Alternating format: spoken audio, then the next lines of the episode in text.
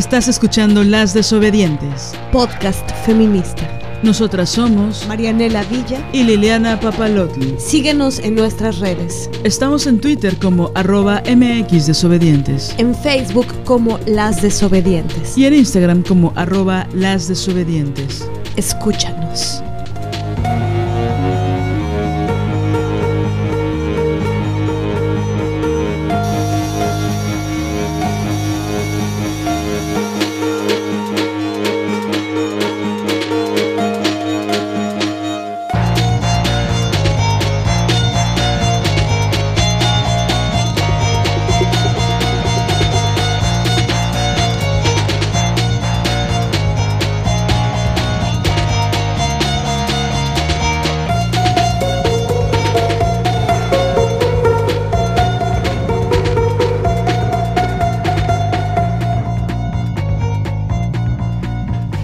Días, noches, tardes, madrugadas. Ya estamos en un episodio más de Las Desobedientes. Nosotras somos... Marianela Villa.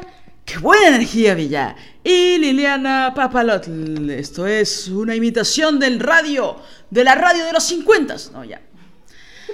¿Cómo están, amigas? ¿Cómo están? ¿Cómo están? ¿Cómo están? ¿Cómo están? ¿Cómo están? ¿Qué están haciendo? Ya deja, ya, ya, ya, ya, suelta el traste, ya. Ya, ya, ya, ya, ya, ya, ya. Eso ya pasó de moda. Trastes sucios, pensamientos limpios. ¿Qué? ¿Qué, qué estás diciendo? ¿Qué? Bueno, oigan, hagan lo que quieran. Son libres, como saben. Hagan lo que, a- a- así lo que querés. Lo que querás, todo lo que quieras. Bueno. Oigan, estamos muy, muy contentos de estar en un episodio más. ¿Viste cómo digo episodio? No puedo decir episodio, digo episodio. Bueno, como Pinocho. Bueno, ya. Em, ¿Te acuerdas de Disney? De, de Pinocho de Disney. Todo me acuerdo. ¿Todo te acuerdas? Todo me acuerdo. ¿Cómo- ¿De qué color eran los zapatos de Pepe Grillo? Verdes. No, eran cafés. Eran cafés, Villa. Bueno, oiga, maestra, se dice, se cuenta, se comenta que va a sacar un nuevo seminario de las Ofelias. ¿Nos puede, nos puede, nos puede decir qué, qué, qué es eso? ¿Por qué? ¿Cómo? ¿Cuándo? ¿Cómo? También se comenta que está haciendo una revitalización de ese seminario. Entonces, por favor, conmínenos. Sí, estoy por abrir un siguiente grupo del seminario Las Ofelias, Prácticas Autonómicas Creativas. Este seminario lo doy en su versión por Zoom, en su versión virtual, y eh, será del 25 de febrero al 29 de abril de este año. Son 10 sesiones en total, todos los sábados de 11 a 2 de la tarde. Eh, para quien tenga deseo, eh, interés de saber un poco más sobre este seminario, puede escribirme el siguiente email que es ofelia ya no ama a hamlet arroba gmail.com y se deletrea así, bueno es ofelia ya no ama a H-A-M-L-E-T arroba gmail.com. Ofelia ya no ama Hamlet arroba gmail.com. Y bueno, las Ofelias, prácticas autonómicas creativas, es un seminario que tiene como sustancia cultivar la autonomía creativa. Me interesa crear procesos de fortalecimiento y generar en las mujeres confianza en su capacidad creativa y de autogestión de proyectos.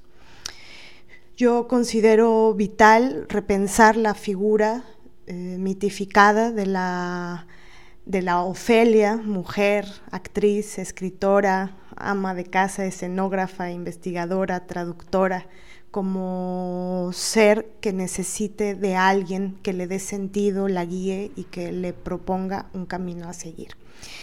Eh, entonces, bueno, eh, yo lo que pienso es que mm, es importantísimo encaminarnos a nuestro deseo creativo y el análisis, la autonomía y el desmantelamiento del amor romántico es lo que permitirá que con fuerza, constancia, ternura, repetición, tenacidad, eh, no retrocedamos ante aquello que deseamos.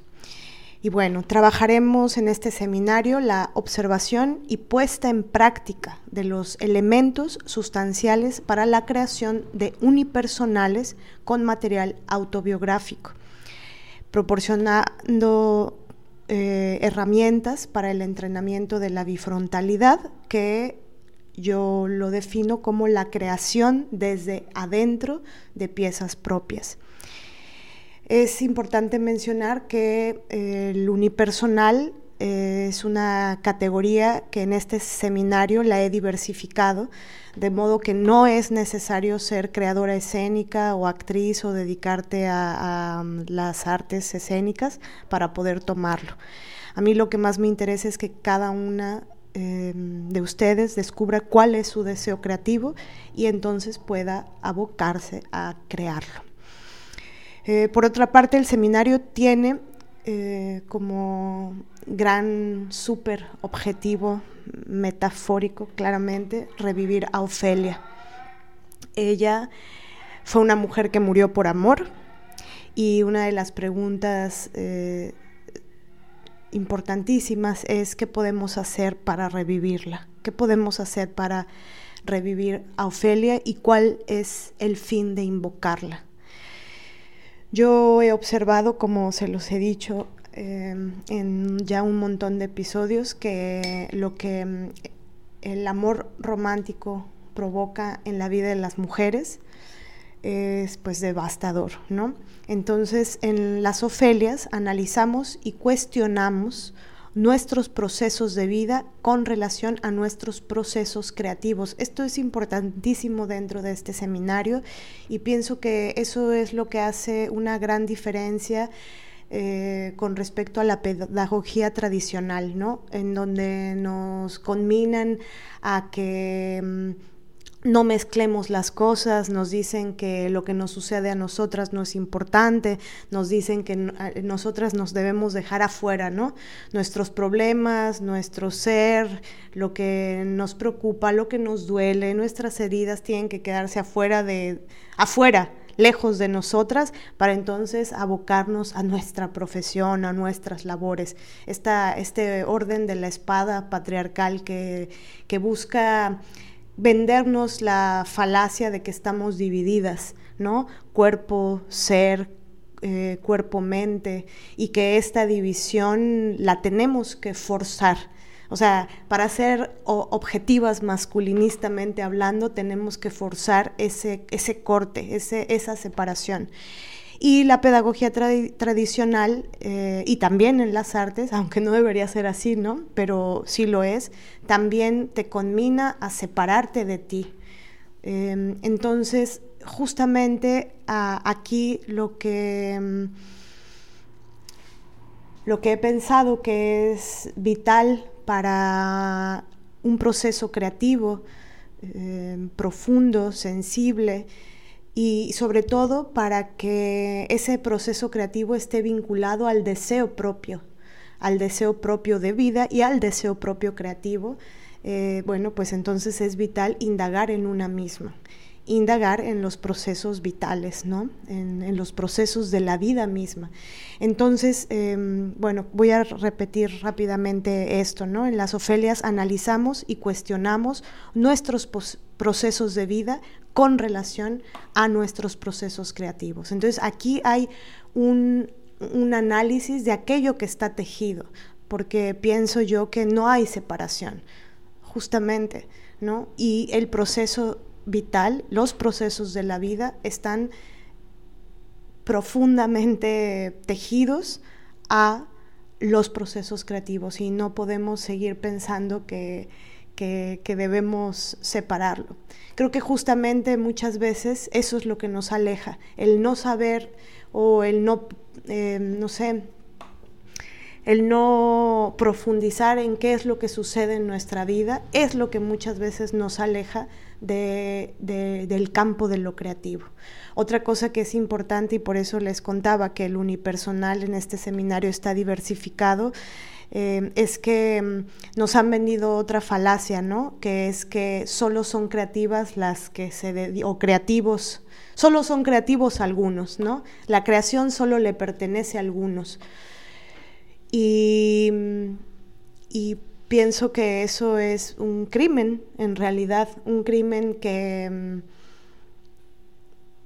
que condena a la humanidad, al grueso de, la, de, la, de los habitantes de este planeta, a que, a que no ocupen ese campo, a que no labren en ese campo, a que crean que, que no hay posibilidades creativas porque no se dedican a determinada profesión, ¿no? Como si solo los actores pudieran ser creativos o solo los directores más creativos, ¿no? Em, y justamente, ¿no? Pienso que la humanidad sin duda se transformaría si pudiéramos todas, todos, todo mundo acceder a lugares en donde pudiéramos expresarnos creativamente. Entonces, bueno, em, este es el proyecto y revivir a Ofelia es un acto simbólico que busca ponernos a nosotras mismas al centro de nuestra propia vida y al centro de nuestra creación. Eh, y bueno, hay facilidades de pago. Em, por favor, si si te interesa, si tienes deseo y tienes algún problema económico que te impida pagar el seminario de jalón, digamos, este, hay facilidades de pago, entonces solamente escríbeme y pues nos ponemos de acuerdo. Y pues eso es, eso es, maestra Liliana. Muchas gracias, maestra Villa, su alumna incondicional.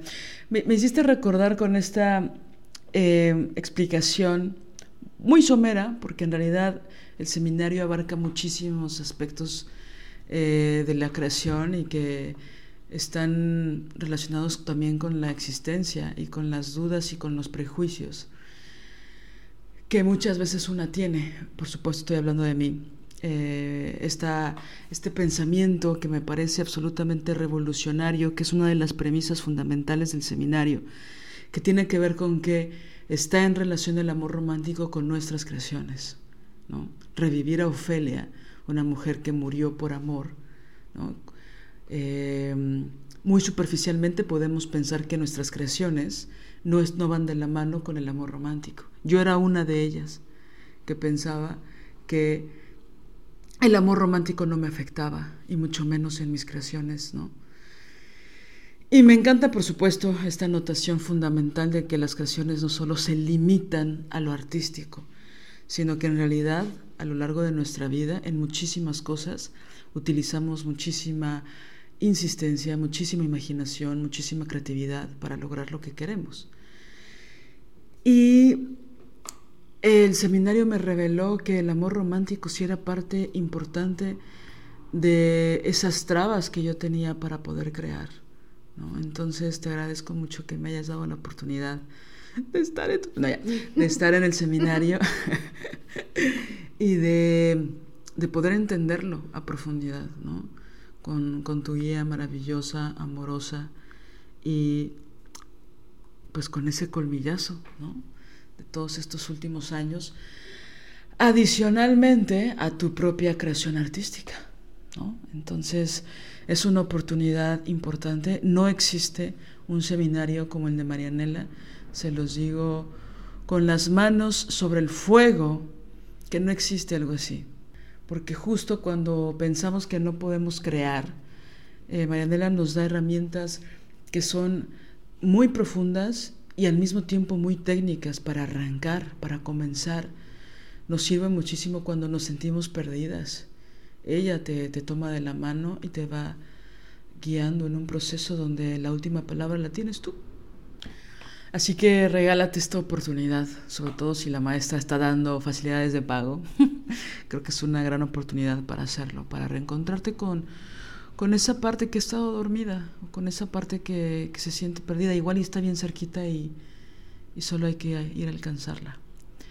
Así que eh, inicia el sábado 25 de febrero eh, de 11 de la mañana a 2 de la tarde, horario del centro de México, porque la maestra es mexicana y está en México, básicamente.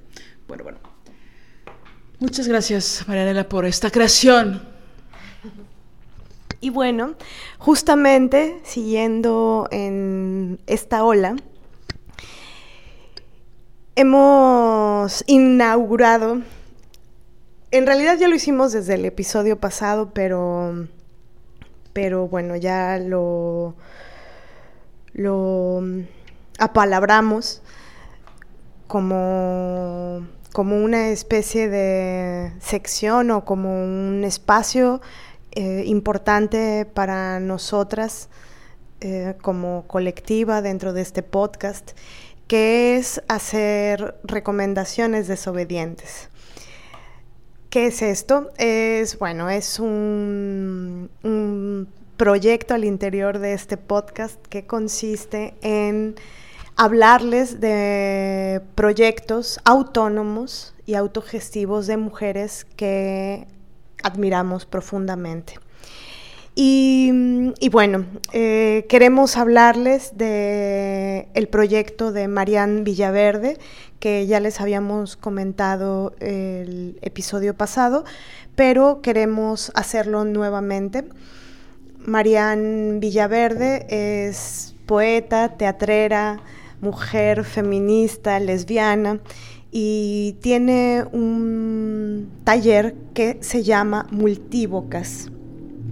Este es un proyecto autónomo, autogestivo, y me, importa mucho mencionar eh, lo de la autonomía porque cuando eres autónoma eh, es muy importante eh, tener como la claridad ¿no? de, de cuáles son proyectos autónomos y cuáles son proyectos que tienen toda la infraestructura eh, de un gobierno, del Estado, de una institución, ¿no?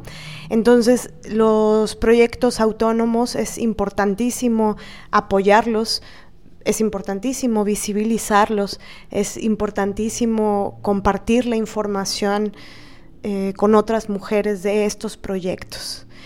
Y, por eso nos pareció sustancial y tremendamente político hacer una sección especial de, este, que aunque antes ya lo habíamos hecho, a lo largo del podcast hemos mencionado a, a muchas mujeres con sus proyectos, con sus proyectos de escritura, ¿no? con em, sus colectivas, con lo que han creado, van creando. Bueno, eh, ahora nace este, este espacio y, bueno, lo inauguramos con, este proyecto de, de Marianne, el taller Multívocas. Ella nos dice que mm, este taller te invita a leer diferentes textos de autoras, de prosa, poesía y ensayo. También a poner en el cuerpo a través de la danza y la música lo leído y reflexionado. Escribir como parte del proceso, para crear nuestros universos a partir de la palabra sentida, gozar lo que sea necesario. Y bueno, este taller tiene dos modalidades, la modalidad presencial y la modalidad virtual.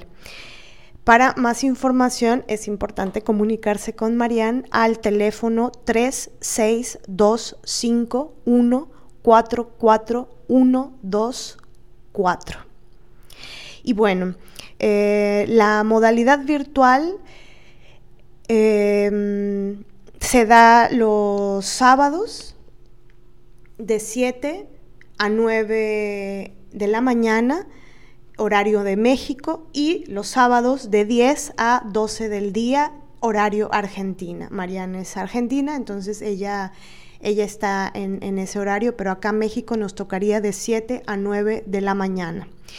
Y las fechas son sábado 4 de febrero, que ese ya pasó, sábado 18 de febrero, sábado 25 de febrero, sábado 4 de marzo, sábado 18 de marzo y sábado 25 de marzo. Eh, aunque haya pasado ya una sesión, digamos, eh, bueno, es importante mencionar que pueden aún escribirle si están con deseo, con ganas de, este maravilloso taller, porque pueden, pueden aún hacerlo.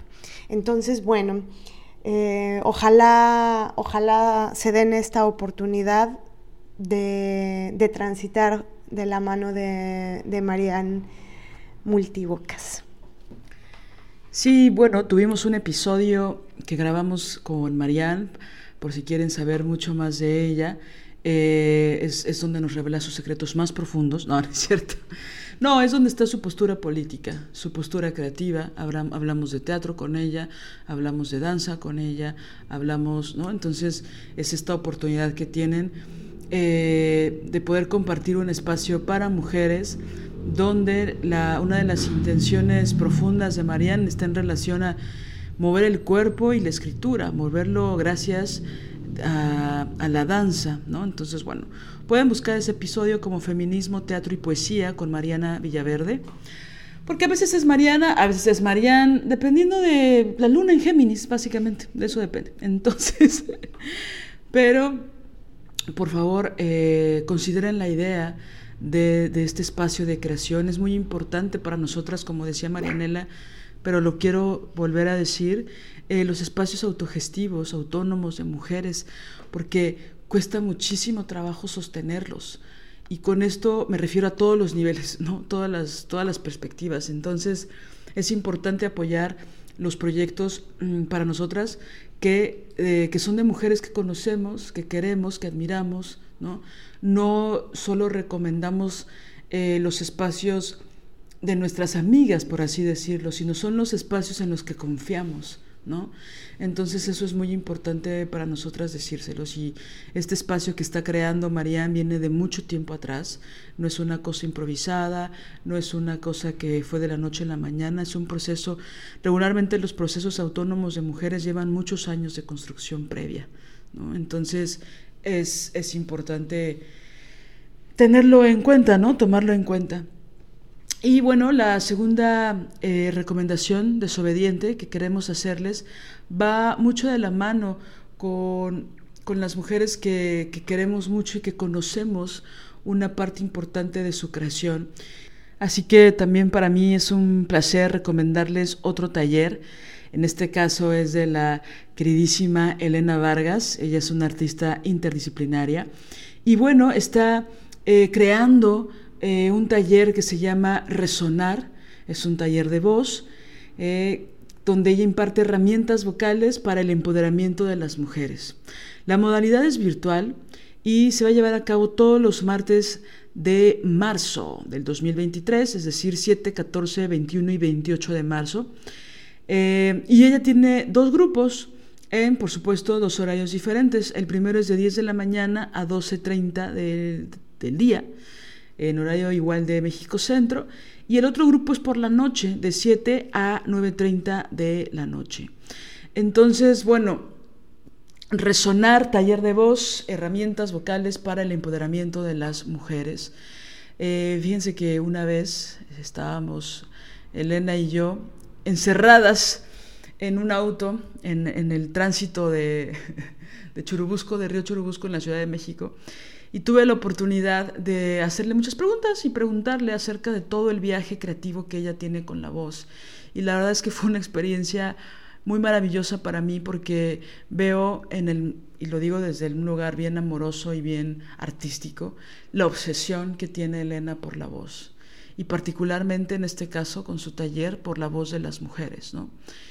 Eh, insisto, está dirigido a mujeres, se enfoca en el empoderamiento a través del uso de su voz la idea, dice Elena, es que las participantes aprendan a conocer y valorar su voz como herramienta para desarrollar su autonomía y creatividad, lo que les permitirá fortalecer su confianza y asertividad en diversas situaciones. El objetivo es brindar herramientas de cambio para su vida personal y profesional. Todo esto a partir de la voz. Pienso que también eh, es importante para mí anotar que estos procesos de diseño de un taller no es algo que se planea con muy poco tiempo. Es decir, hay mucho trabajo detrás. Sé que Elena tiene una obsesión maravillosa con la voz, con su propia voz como creadora, pero también con la voz de las mujeres. Entonces es una oportunidad de oro la que pueden vivir junto con Elena Vargas Y recuerden, martes de marzo, eh, en estos dos horarios, por la mañana o por la tarde. Así que realmente no hay pretexto, ¿no? Si no puedes en la mañana, lo puedes hacer en la noche o viceversa. Eh, toda la información, detalles, etcétera, la encuentran en su perfil de Instagram, que es arroba elenavh3 o en arroba tejiendo redes y en bajo escénicas. Entonces, bueno, por cualquiera de los dos medios les pueden dar toda la información. Recuerden que estos horarios son del centro de México, costos y todos los requisitos, o si es que hay requisitos o no, es directamente con ellas. Pero para nosotras es importante decir que esto es una recomendación de las desobedientes. Sí, y, y también decir, apalabrar amplia y sonoramente eh, esto, ¿no? La, la vitalidad, la urgencia, la necesidad eh, política, la... Mm, no sé qué palabras decir. Es que a veces cuando algo importa mucho, las palabras se esconden, pero la, la importancia y la vitalidad de recomendar y hablar de los proyectos autónomos. Esa es una buena patada a los cojones del patriarcado. ¿Por qué? Porque un proyecto autónomo es totalmente antisistema.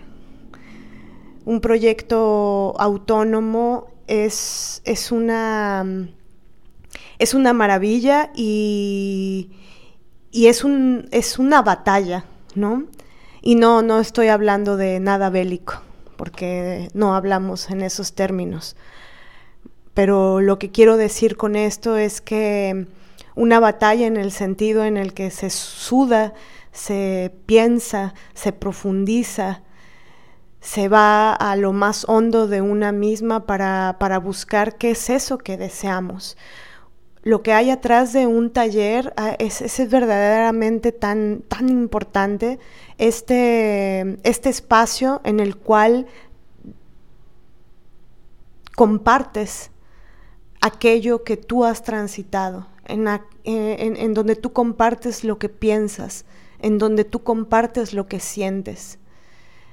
Es, es, es vital eh, ponderar esto, ¿no?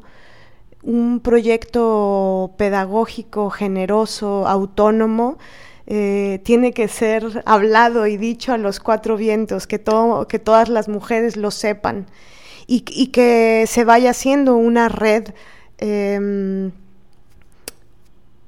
sólida, profunda, sensible de, de, compartir y de, de transmitir que estos proyectos existen y que es importante al usarlos, ¿no?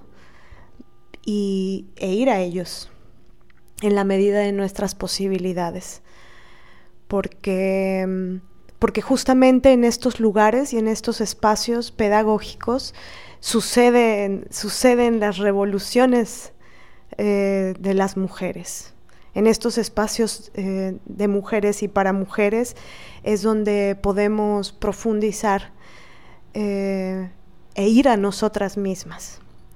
Y bueno, yo también conozco a Elena desde hace muchísimos años, la admiro profundamente, he sido testigo de, de su proceso creativo, la he visto en escena, eh, he visto, he leído eh, muchos de sus escritos maravillosos y, sé de su garra, de su fuerza, de su talento, de su valentía. Y bueno, em, qué oportunidad tan bella estar en, su taller. Así que bueno, eh, no pierden la oportunidad de, anotarse. Eh, como decía Marianela, ya empezó el el taller de Marianne, pero está, está esta oportunidad de, inscribirse, ¿no? Y algo que les quiero decir es que no dejen hasta lo último. Es decir, el seminario de Marianela empieza el 25 de febrero, que ya es, ya es casi a la vuelta de la esquina, el de Elena empieza en marzo y luego es como, pues me escribo después, o sea, un día antes y eso es como, no, después ya no va a haber lugar, después se va el tren, sea, estos talleres, estos seminarios son como el amor, o los tomas o se van y ya, ¿vale? Entonces traten de no dejarlo todo a la última hora, es decir, sé que se requiere de valentía y también de unos pesos en la, en la bolsa, ¿no? Por supuesto, pero es parte de nuestro proceso de vida también, ¿no? Ahí nos encontramos esto. Me encanta que esto digas de la revolución, porque sí. Y bueno, también he tenido la oportunidad maravillosa de, de leer los textos de, de Elena y bueno, son de una fuerza, pues, cabrona, ¿no? por decirlo menos. Entonces, bueno, les, les queremos decir eso. Y pues vamos al tema, al tema, al tema, al tema. Eh, pues como ya vieron en el título, hay una de las, es una de las prisiones, la pienso así, eh, para las mujeres, ¿no? Es una de las formas de sometimiento de las mujeres, porque bueno, hay muchas policías que nos están diciendo eh, cómo debemos comportarnos, cómo debemos pensar, qué, qué debemos sentir, qué debemos decir. Por eso, bueno, pienso a veces, a veces, que no hay medias tintas con las mujeres que nos escuchan, por ejemplo, ¿no? O hay un desprecio así de... Malditas, desgraciadas, odia hombres. O hay una cosa de... Dicen cosas interesantes, hay que escucharlas. ¿no? También, ¿no? Me, me han dicho, por ejemplo, este... Hay muchas cosas en las que no estoy de acuerdo contigo. Hay muchas cosas que ustedes dicen en el podcast en las que no estoy de acuerdo, pero hay otras que sí. Pero bueno, la idea no es que estén absolutamente de acuerdo en todo. No, sino, bueno, planteamos algunas cosas que hemos vivido y que pues se van cambiando y se van cambiando. Pero hay un señor, había un señor que se llama o se llamaba Oscar Wilde que decía, no importa lo que digan de ti mientras que hablen. Y eso es un mito. Porque en realidad, o probablemente sirve, funciona para los hombres, pero para las mujeres es una cárcel. Tenemos policías ahí todo el tiempo que nos recuerdan que no somos libres. Y esas policías también se meten en nuestra cabeza. Y desde niñas nos obligan a estar pensando todo el tiempo en que nadie debiera hablar mal de nosotras, ¿no? Hay una serie de estigmas y de prejuicios muy dolorosos para todas las mujeres que nos educan desde niñas a tenerles aversión y muchísimo respeto a lo que digan las cercanas, las conocidas las desconocidas de nosotras. Y por supuesto, a lo que digan ellos de nosotras. ¿No? Y bueno, una de las cosas fundamentales que queremos decirles es que sí hay una diferencia fundamental entre lo que dicen ellos de nosotras y lo que dicen ellas de nosotras. Y bueno, eh, la intención de este episodio es abordar varios temas en relación a esto. Eh, y esto, bueno, porque por supuesto para, para Marianela y para mí ha sido durante muchos años eh, una prisión. Estar imaginando esas personas que a veces sí tienen rostro y nombre y apellido y a veces la verdad es que no. Que lo que pudieran pensar a partir de nuestras acciones y obsesionarnos con estos pensamientos eh, de lo que, de supuestos, de lo que podría pasar, de lo que tal vez querría decir, de lo que podría pensar no sé quién, de lo que se podría leer, que cuando va de la mano con una perspectiva de ética es importante, ¿no? Como una forma de testigo, ojo, no de policía, de testigo de esta acción es, es ética o no lo es. Pero hay otro mar inmenso que tiene que ver con el rumor, el chisme, las mentiras, la injusticia, cuando hablan mal de nosotras. ¿no? Bueno, queremos abordarlo desde ese lugar. Y bueno, en realidad es un tema que nos ha dolido desde hace un montón de tiempo. Y es un tema que, que nos ha dejado heridas. pero también estamos ya en un momento de la vida en el que deseamos que eso pare, en el que deseamos mucho o hemos comprendido la importancia de poner un límite a esto. Y por eso quisimos traerlo aquí con ustedes para, para articularlo. Y bueno, em, este tema que, venimos arrastrando, en realidad eh, los estragos de, esto eh, viene desde hace mucho. Por eso les hacemos la pregunta de qué tanto te importa que hablen mal de ti, porque en realidad eh, hubo épocas de nuestra vida en donde nos importó muchísimo que hablaran mal de nosotras. Yo recuerdo que en realidad esto comenzó en la primaria para mí, por ejemplo, ¿no? En donde yo me daba cuenta que, que había hostilidad de, de otras personas, de otras niñas o de otros niños, y esa hostilidad eh, desembocaba en un hablar mal. Alguna vez les conté la anécdota de que una niña... Em, porque no le quise regalar unas gomas que me había regalado mi mamá. Eh, como no se las quise dar, ella decidió ya no ser mi amiga, o bueno, ya no hablarme, hizo una fiesta de cumpleaños, invitó a todo el grupo, menos a mí. Y no, es que yo siga sufriendo por eso, pero... no, no es que siga sufriendo por eso, pero... Em, por supuesto que fue fuerte en su época, ¿no? Ella, y ella hablaba con otras niñitas y hablaba con, ¿no? Y, yo no sé qué les decía, pero desembocó en todo mi grupo invitado a la fiesta y yo no. Solo porque no quise acceder a su capricho que le regalara lo que no era suyo, sino, ¿no? Mis cosas. Entonces, esto se replica a lo largo de la vida.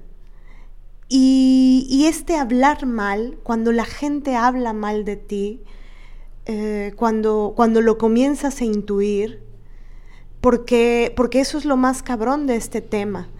Esa gente que habla mal, o estos hombres que hablan mal, eh, no, no, no, no es una cosa frontal. No, no es que lleguen y te digan, ¿cómo ves que ayer en tal reunión hablé pura mierda de ti? Hay, un acto de profunda cobardía en, el hablar mal de, otras personas, en particular hablar mal de otras mujeres. Y bueno, em, este tema tiene un montón de aristas, pero los iremos desglosando a lo largo de este episodio. Sí, una de las cosas fundamentales para hacer la separación, es decir, de alguna forma hemos hablado varias veces de este tema eh, en otros episodios, ¿no? Acerca del chisme, de la categoría chisme, de inventar cosas de otras, de exagerar cosas de otras, todo a nuestra conveniencia, de de ser mordaces, de ser crueles, de ser policías del patriarcado con las otras, etcétera, etcétera, etcétera, porque bueno, está la misoginia en todas las mujeres, internalizada, introyectada. Somos educadas para odiar a las otras, somos educadas para odiarnos a nosotras mismas. Pero también tenemos que parar. No puede ser todo la culpa del patriarcado. Es decir, es un ejercicio de autocrítica. Pero el matiz que queremos darle a este episodio tiene que ver con que invertimos muchísimo tiempo, muchísima energía pensando en el qué dirán, en lo que otros podrían decir, en lo que otras podrían pensar, decir, hacer en función de nosotras, a nuestras espaldas. Y amigas, tan, tan, tan, tan, agarra bien el traste porque se te va a resbalar. No podemos controlar lo que las otras hacen o los otros hacen. No podemos parar las mentiras o la injusticia en relación a nosotras. Si van a, si quieren hablar, van a hablar. Si quieren exagerar, van a exagerar. Si quieren ocultar información para quedar bien ellas y dejarnos a nosotras en el peor escenario, lo van a hacer. Lo van a hacer. ¿Cuántas veces el siguiente nivel de cuestionamiento es nosotras lo hemos hecho? Exagerar cosas, inventar, agregar, tra, tra, tra, para dejar a la otra en el peor lugar. Entonces, pienso que por un lado una siempre cree que una es chida, que una es justa, que una es buena, que una es tal, y de repente hay otras personas que no lo piensan de la misma forma. Y entonces la distinción importantísima es, ¿es cierto lo que están diciendo de una? ¿O lo están exagerando? ¿Están siendo crueles? Porque todas sabemos reconocer, es decir, cuando alguien te ama y sabe amarte, y alguien a tus espaldas le pregunta por ti, puede decir, bueno, ella tiene esto maravilloso, tiene esto maravilloso, y bueno, también tiene estas cosas que podría trabajar. O su telón de Aquiles es este, o a veces hace esto, o tal, ¿no? Y se dice con una forma muy respetuosa, ¿no? Y hay veces que hay otras personas que se relamen los bigotes para exagerar y para enaltecer, no, no enaltecer, para poner en una dimensión desproporcionada los defectos de las personas. Entonces, la situación de la que estamos hablando no es que nadie puede hablar de nosotras, sino el tono, la forma, la mentira, la exageración para hablar de nosotras. Sí, es decir, lo que entiendo de esto que, dices, Lili, es que mm, tiene que ver con, con que no, no estamos hablando o aludiendo a, un asunto de perfección, ¿no? Porque soy perfecta, luego entonces nadie puede decir nada malo de mí porque, porque soy la, el pináculo del eh, no sé cómo decirlo, de la sabiduría, de la ética, de la... No, no, no, no estamos hablando de esto. Es decir, eh, pues todas con nuestros claroscuros y tenemos cosas de nuestro carácter que es maravilloso y tal vez hay otras cosas de nuestro carácter que a tal o a cual este, le desesperan o no le caen tan bien o qué sé yo, ¿no? Em, no, no estamos hablando de eso. Y, lo que entiendo con esto que dices, Lili, es justamente cómo em, este hablar mal está relacionado con un excedente, con un extra, un extra y un excedente venenoso, un extra o excedente que se dice con saña, que se exagera, o peor, se tergiversa, o peor, se miente, se inventa. O peor, alguien te lastimó y ese alguien no asume que te lastimó y por no asumir que te lastimó, inventa mamadas de ti o inventa que eres una X, una Y o una Z. Por no asumir su propio error, que esto nos ha pasado a todas. ¿no? Este, este hecho de, a ver, tal persona me hizo algo, me provocó un daño. Su trato hacia mí fue indigno o fue agresivo o fue hostil. La otra persona comete un acto culero contra nosotras. Y resulta que esa persona, en vez de decir, lo siento, la cagué, asumo la responsabilidad de mis actos, se enfada, se molesta, se pone más hostil, y voltea las cosas, hace el darbo, ¿no?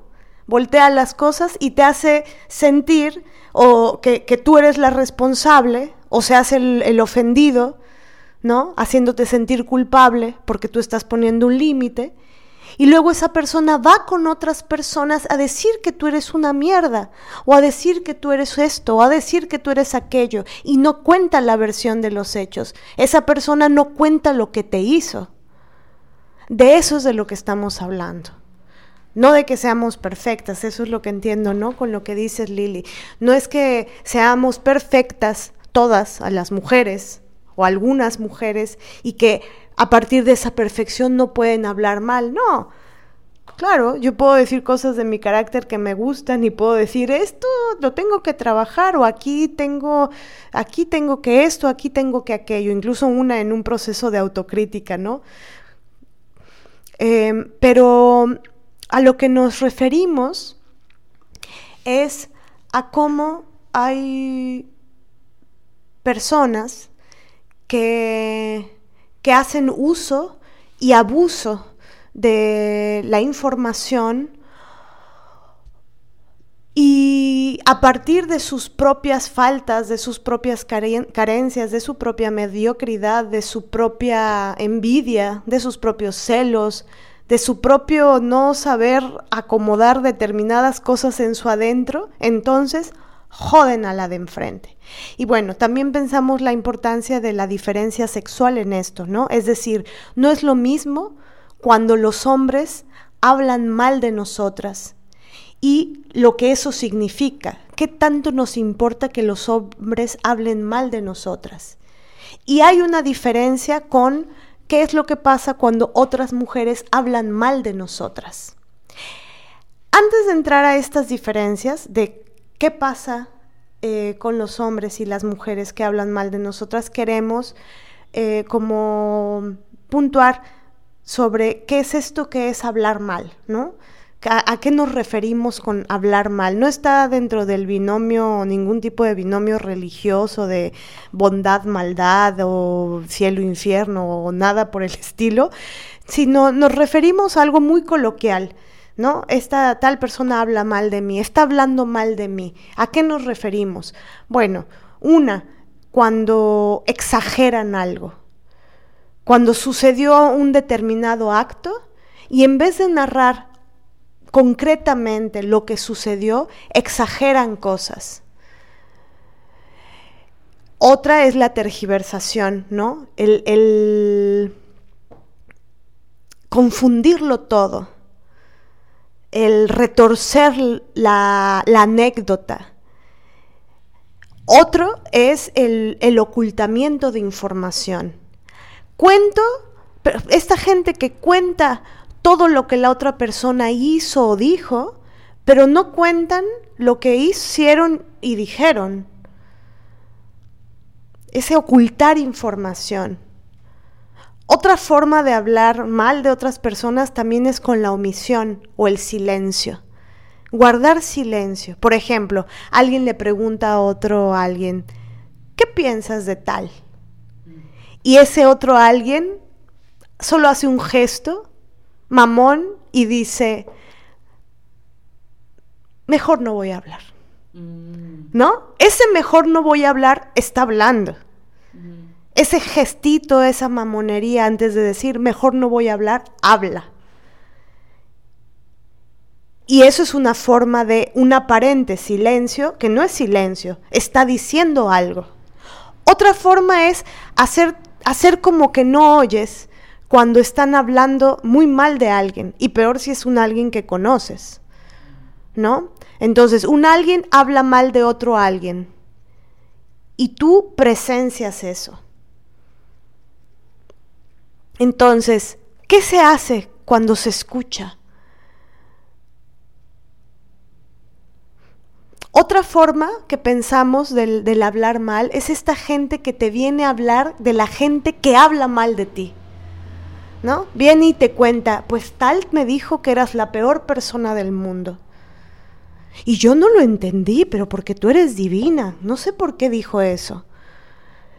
Y es como, ¿para qué te dicen eso? ¿O para qué promueven o propagan eso? Sí, porque fíjate que cuando ha llegado gente a decirnos, oye, tal está diciendo de ti, o aparte hacen esto de proteger a quien habla mal de ti, ¿no? No, no, no, no, no, no te quiero decir porque eso es un chisme. ¿Qué? ¿No? A mí una vez me corrieron de un festival de cabaret en la Ciudad de México y la razón que me dieron fue, eh, es que hay gente que está hablando mal de ti. ¿Pero están criticando mi trabajo? ¿Hice mal mi trabajo? No. Bueno, pero entonces, ¿por qué me correrías? Sí, ¿no? Dime qué personas están hablando mal de mí para aclarar la cosa. No, no, no, porque la directora del festival me dijo, no, porque eso se presta al chisme. Y lo dejó en una categoría de chisme después de yo trabajar casi 10 años en ese festival. ¿Sabes? Y yo no quería hacer un chisme, sino me están corriendo de un trabajo, necesito saber las razones. ¿No? Algunos están hablando mal de ti. Y no por tu trabajo, porque en cada junta que teníamos después de cada festival siempre me felicitaban por mi trabajo. La misma directora del festival. Pero no puedes decirle a ciertos hombres que son unos misóginos porque los tipos empiezan a inventar cosas de ti.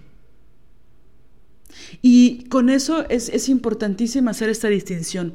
¿Por qué los hombres hablan mal de las mujeres? Por supuesto porque son unos misóginos y son unos machistas. Y la misoginia de los hombres es absolutamente incomparable con la misoginia de las mujeres. Aquí sí hay que ser muy claras. No hay línea delgada que lo divida. La línea es muy clara, muy gruesa, es muy tensa. No es la misma, no es, no es el mismo odio, porque ellos son crueles, no miden las consecuencias, no se tocan el corazón jamás. Así como nosotras.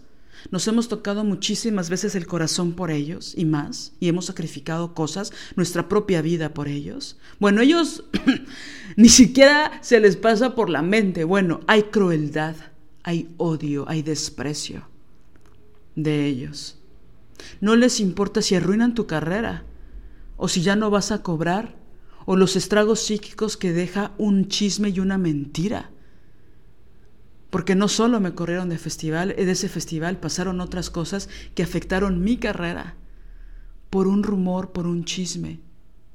Y ahí yo hice una pequeña listita de por qué los hombres mienten, por qué difaman a las mujeres, por qué inventan cosas que son mentira para quitarnos todo el reconocimiento, como si no, fuera una herida en las mujeres el reconocimiento, como si no lo trabajáramos a pulso, como si no empezáramos un lunes, terminamos el viernes y tenemos que volver a empezar de cero el siguiente lunes, ¿no?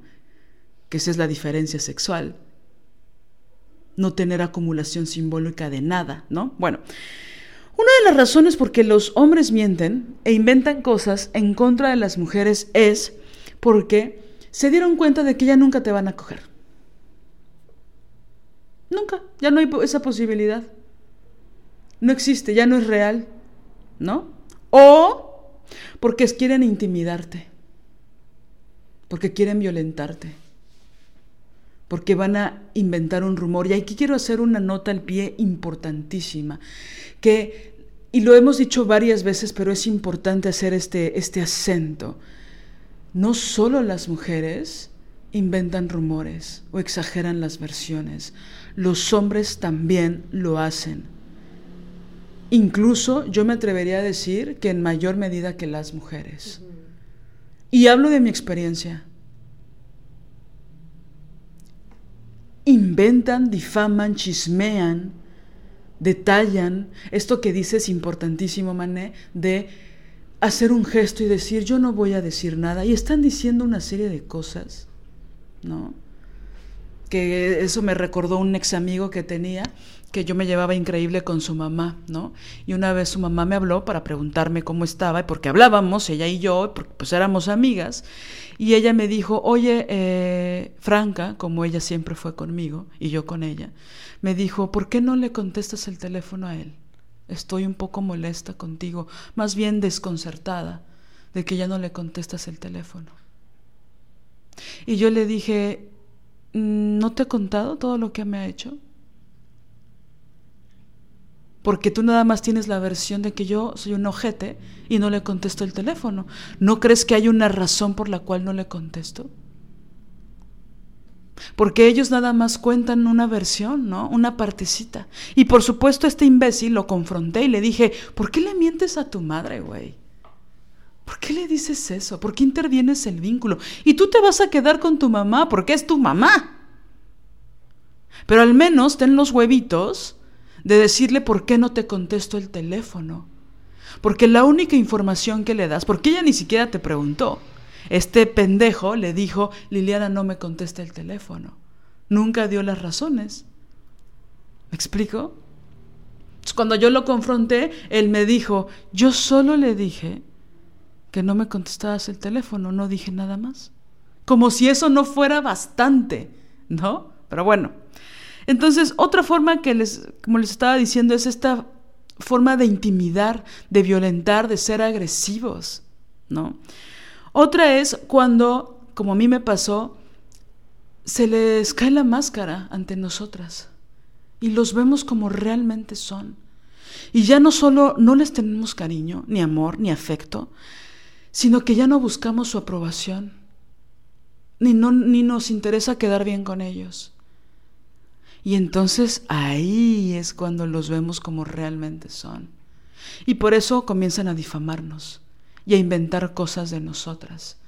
Y públicamente empiezan a actuar de una forma, como si nosotras fuéramos las agresivas, las culeras, las cabronas, las ojetes, las que los bloqueamos de las redes, las que... Y en realidad son ellos.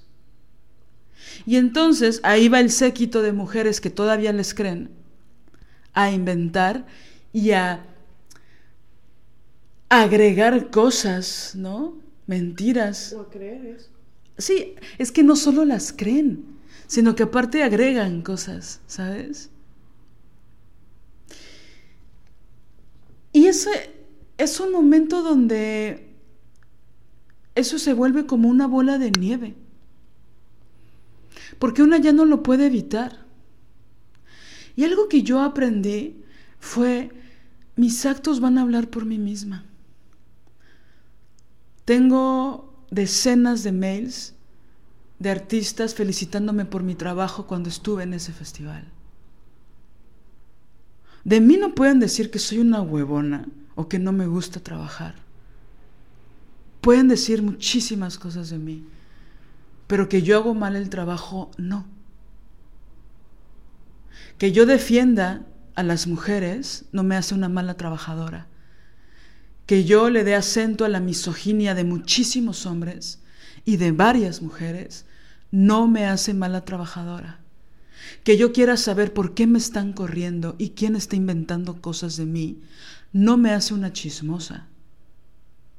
Es decir, tú estás eh, haciendo acciones en mi contra a partir de un rumor. Pero aparte allí, ahí hay una tergiversación y hay una falacia, una mentira. Es decir, la que está aludiendo a la categoría de chisme es la directora mediocre que unos misóginos van y le cuentan cosas y le hablan mal de ti y aunque lleves 10 años trabajando ahí, te corre. Y porque tú tienes el derecho de que te digan por qué razón te corren, porque sí es un derecho, que te digan por qué razón me estás corriendo y que te digan, uy, qué chismosa eres. A mí también me la aplicaron una vez, no quiero hablar mucho de esto, pero tiene todo que ver. Llega una amiga y me dice, pues mucha gente piensa que eres muy radical y que por eso no se te acercan. Ay, si yo tan linda que soy. pero bueno, yo no sé. No sé qué se imaginan, pero bueno, que tengo orejas colgando de, de, de XY. Orejas, orejas de XY colgando al cuello. pero bueno, entonces me dice, este, es que dicen que, que, que, eres muy radical y que por eso no, mejor de lejitos contigo. Le dije, ah, sí, ¿quién dice? No, no, no, no, no, no, no es que te quiera decir, no, no, no. ¿Por qué nos protege? Eh, no, espera le digo, es, no, no, no, dime quién, dime quién te dijo que yo soy muy radical. Y me dice, no, no, yo no quiero hacer un chisme, tergiversación, yo no quiero hacer chisme de esto. Y en ese momento, lo bueno fue que la agarré rápido y dije, no, no, no, no, no, no, no. Si no quieres hacer chisme, no me hubieras dicho. No me hubieras dicho que alguien está diciendo que porque soy muy radical, no se me quieren acercar. Eso es propagar el chisme. Quédate con lo que te dijeron. ¿Para qué vienes a decírmelo? Y lo peor es, me lo vienes a decir y luego cuando yo pregunto, me niegas la información de saber quién está diciendo eso.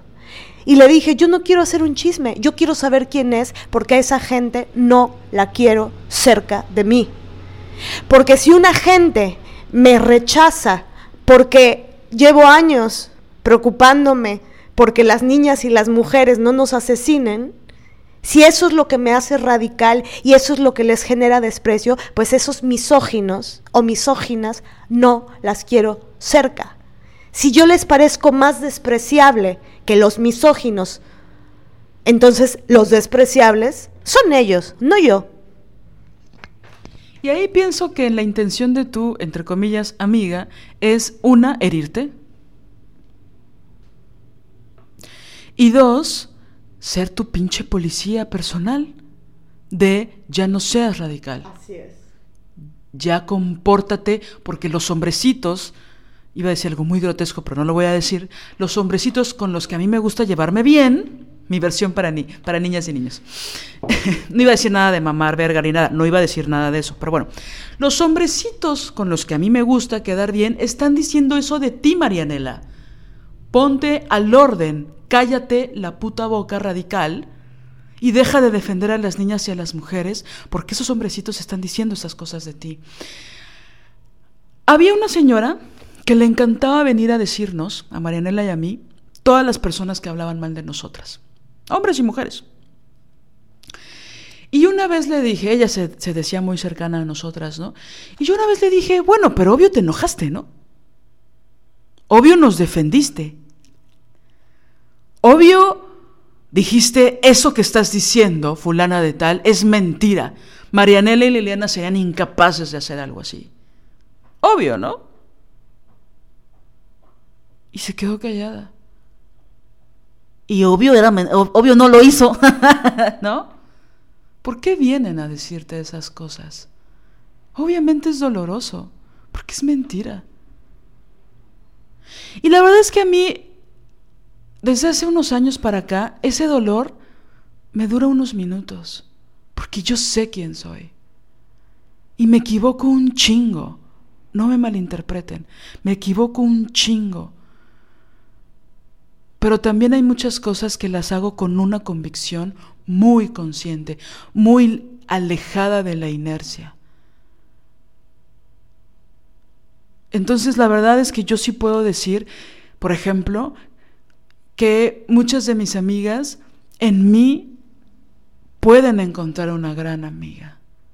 Yo sí sé de lealtad y me ha costado mucho ser leal, entenderlo lágrimas de sangre, literal, entender qué es la lealtad. Y la verdad, y la compañía. Entonces, cuando vienen estas personas a decirte eso, es como, ¿para qué? ¿No? Entonces, bueno, regresando un poco al punto de por qué ellos, en específico los hombres, inventan, difaman, es decir, vayamos a lo concreto. ¿Cuál es una de las cosas que más les gusta decir a los hombres de nosotras? Que somos unas putas. ¿A quién no le han dicho puta? En nuestros contextos de familiares, escolares, de trabajo, laborales, estos rumores de la puta nos han perseguido desde que somos niñas. Una vez se los, oigan, se los conté, ¿no? Que a mí, que yo tenga memoria, y eso fue gracias a que mi mamá me lo recordó, la primera vez que me dijeron puta fue a los cuatro años. Un escuincle de la guardería. Que estoy segura ni siquiera sabía el significado de la palabra, pero lo que sí sabía era que era, era, que era un insulto atroz contra las niñas. A los cuatro años, ¿me explico? Esa es la difamación, ahí empieza. ¿Era injusto? Claro. Fue desmedido, claro, desproporcionado, sí, y también me lo dijeron muchísimas veces en la secundaria. Que yo era una puta y jamás tuve novio en la secundaria. Ah, bueno, tuve un novio, pero como de dos semanas. Pero bueno, me explico. Ese es el insulto, la difamación, la misoginia de los adolescentes. Y entonces, cuando decidí cuando con todo mi cuerpo quise ser lesbiana, pues entonces me dijeron homofóbica, me dijeron odia hombres, me dijeron TERF, me dijeron una serie de cosas que no me tocan, porque yo sé quién soy. Entonces, eso no se va a detener, ¿no? no se va a detener, no lo podemos evitar. ¿Para qué le invertimos tanto tiempo en lo que podrían o no decir? Que nuestras acciones hablen por nosotras. Que el compromiso sea con nosotras, no con esas voces imaginarias. Oh, no. Porque a veces, sí, sí, sí, a eso iba. ¿De dónde vienen? Pero digo que son imaginarias no porque no ocurran, sino porque están en nuestra órbita mental todo el tiempo. Y a veces no puedes dormir. O te despiertas y es lo primero que haces. Pero si hago esta publicación, ¿qué van a pensar? Pero si me visto de esta forma, ¿qué van a pensar? Pero si amo de esta forma, ¿qué van a pensar? Pero si decido hacer lo que más me apasiona, ¿qué van a pensar? De todos modos lo van a pensar. De todos modos lo van a decir. Entonces creo que una de las cosas que les quiero decir es que, por ejemplo, en la rabia, en el taller de la rabia, hablábamos mucho de la relación con nuestra madre, ¿no? Y hay una cosa muy, muy fuerte que tiene que ver con los homenajes diagonal traición, que es una paradoja mm, que es muy dolorosa porque a veces una se quiere revelar ante, ante su propia madre y en realidad le está haciendo un homenaje, ¿no? Entonces, por ejemplo, en, un, en, un, en una cosa muy sencilla,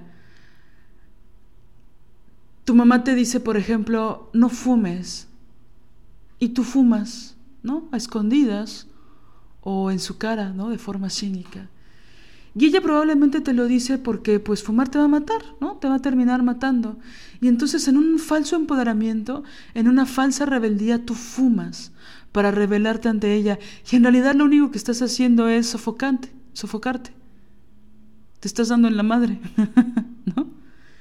Estás aniquilando tus pulmones, tu respiración. Te estás asfixiando lentamente. Supuestamente porque te estás revelando ante la orden de tu madre. ¿No? Y hay otros homenajes, diagonal, traiciones, o falsas rebeldías que son aún más dolorosas, ¿no? Como cual, pues, por ejemplo, eh, cuando a tu mamá no le gusta que seas lesbiana, y entonces te dice que, pues, que va a ser muy terrible que seas lesbiana y que el mundo te va a tratar mal, y que pues sería mejor que esos pensamientos ya los alejaras de tu mente, de tu cuerpo y de tus vísceras y de tu piel y de tu deseo y de las flores que ves y de todo. Y entonces te dice que te va a ir mal, que las relaciones con otras mujeres no van a funcionar. Y entonces una forma de hacerle un homenaje a esa orden es buscar relaciones que fracasen para hacerle un gran homenaje a la orden de tu madre de que no quisiste ser heterosexual. Y entonces empiezas a buscar relaciones que van a salir mal y que van a fracasar. Y ese es un autocomplot inconsciente para que ella te dé una estrellita en la frente que por supuesto nunca te va a dar. Y también porque pues no tendría por qué dártela, ¿no? Y porque el objetivo de tu vida ontológico no debiera ser las órdenes de tu madre. Tú tendrías que vivir tu vida y tu mamá su vida. ¿No? Entonces, en el momento en que empiezas a vivir tu vida con todo el amor y todo el respeto que le tienes a tu madre, pero vivir tu vida y ponerte a ti en primer lugar, y empiezan a terminarse esas relaciones fracaso.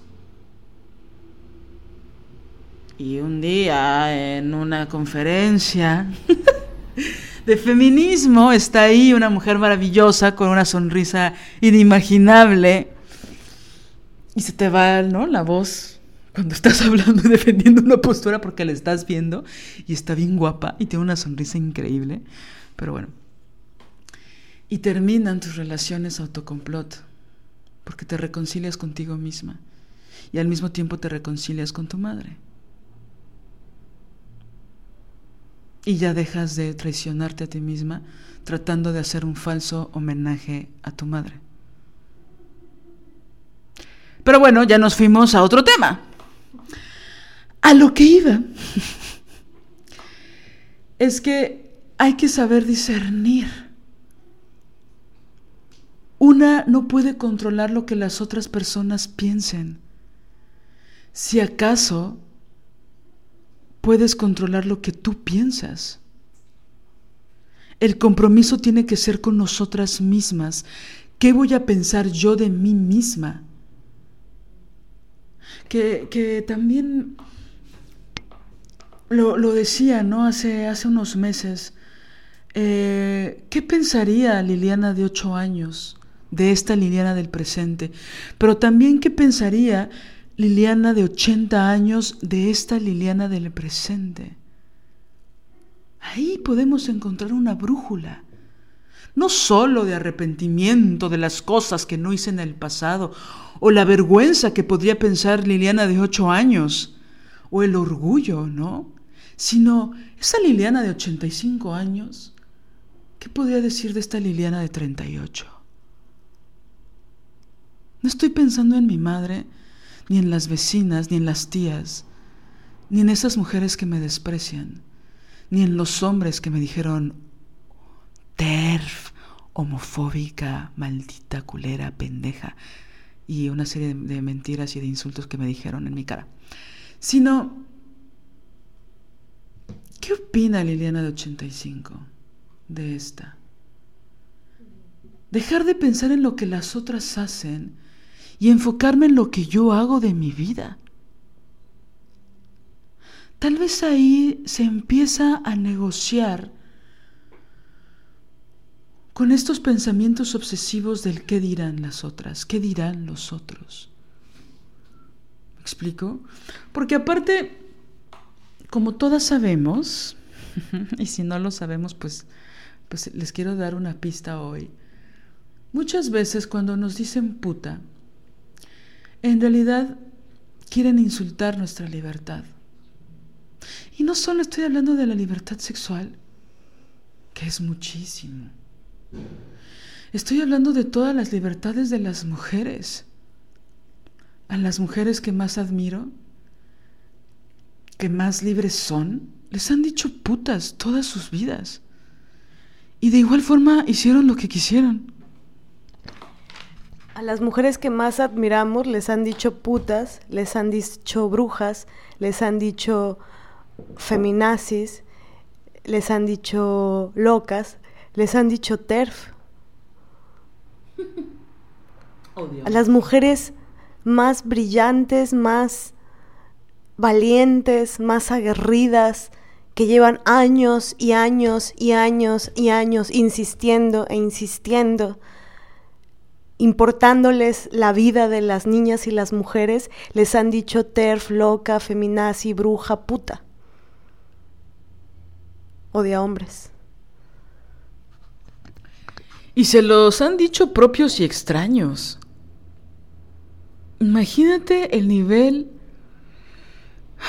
Es que ni siquiera puedo encontrar una palabra porque pienso en despolitización, pienso en ignorancia profunda, pienso en cinismo, pienso en muchas, pero, pero ninguna se acerca. Imagínate decirle a la doctora Marcela Lagarde TERF. O sea, es, un nivel de misoginia, de a, la, a la gran Andrea Medina, que ahí tenemos unos episodios, decirle TERF, minimizar una creación hecha vida,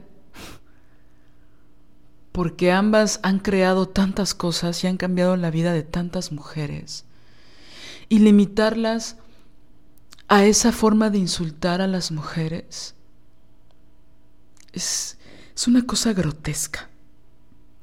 Es una cosa infame. Sí, y en realidad esto que dices de, de, la ignorancia, que es ignorancia de la más vulgar, pero también misoginia y saña, y opinología de la más rancia y mediocre y pusilánime. Quienes dicen esas barbaridades, que esas barbaridades conllevan em, decir eso, o sea, eh, creo que esto también es muy importante decirlo.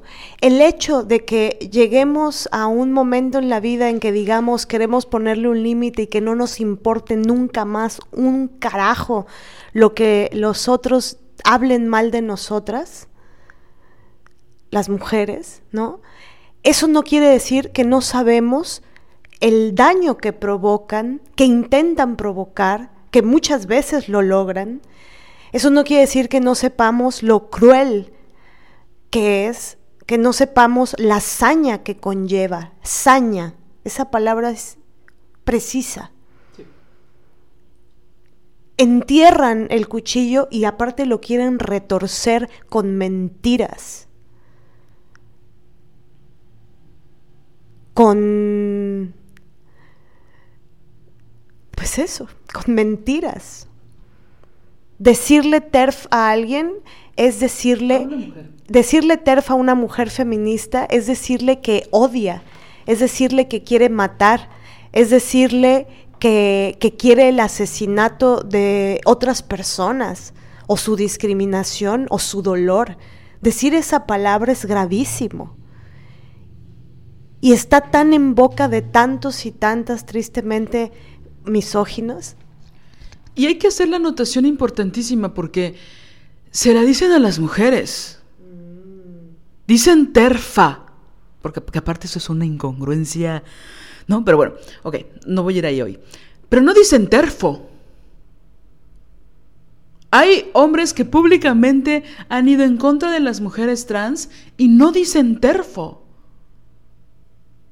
Hay hombres que tienen sus realities para trasvestirse, que son abiertamente misóginos, y bueno, eso no les importa, pero son abiertamente transfóbicos.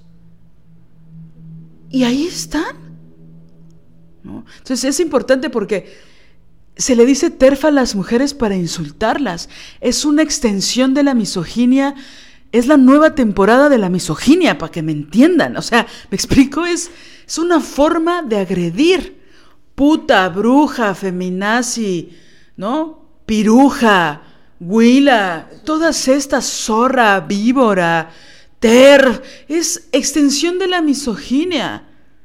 Medio me lo sofisticaron, medio rancio, pero dice que lo sofisticaron y están utilizando una causa importantísima de una minoría sobre pretexto de su misoginia de siempre.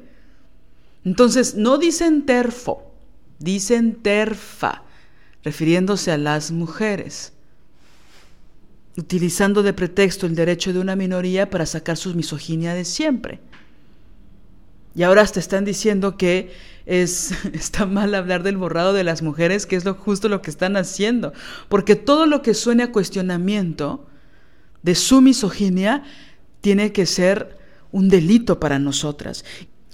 Y regresando al punto de tu amiga, entre comillas, de eres radical, pensaba que esa palabra para los hombres, radical, significa en realidad para ellos, ellas ya no nos creen.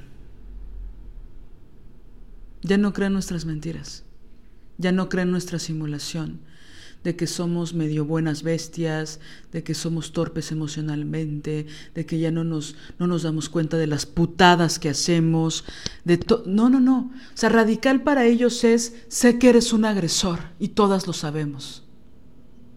Sé que mientes, sé que engañas, sé que dices la, verdad a medias hasta donde te conviene para hacer daño. Sé que odias a las mujeres.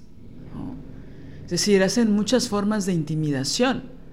Entonces, pienso que esa palabra la usan en nuestra contra justo por eso. No están aludiendo a nosotras por ser unas extremistas y tal, sino es ya no nos creen. Son unas radicales. Ya no nos creen. Ya no las podemos engañar tan fácilmente. Y así es. Entonces va de la mano con eso. hay que ubicarnos e-, en el mapa. Hay que cuestionarlo todo. ¿Por qué utilizan esas palabras?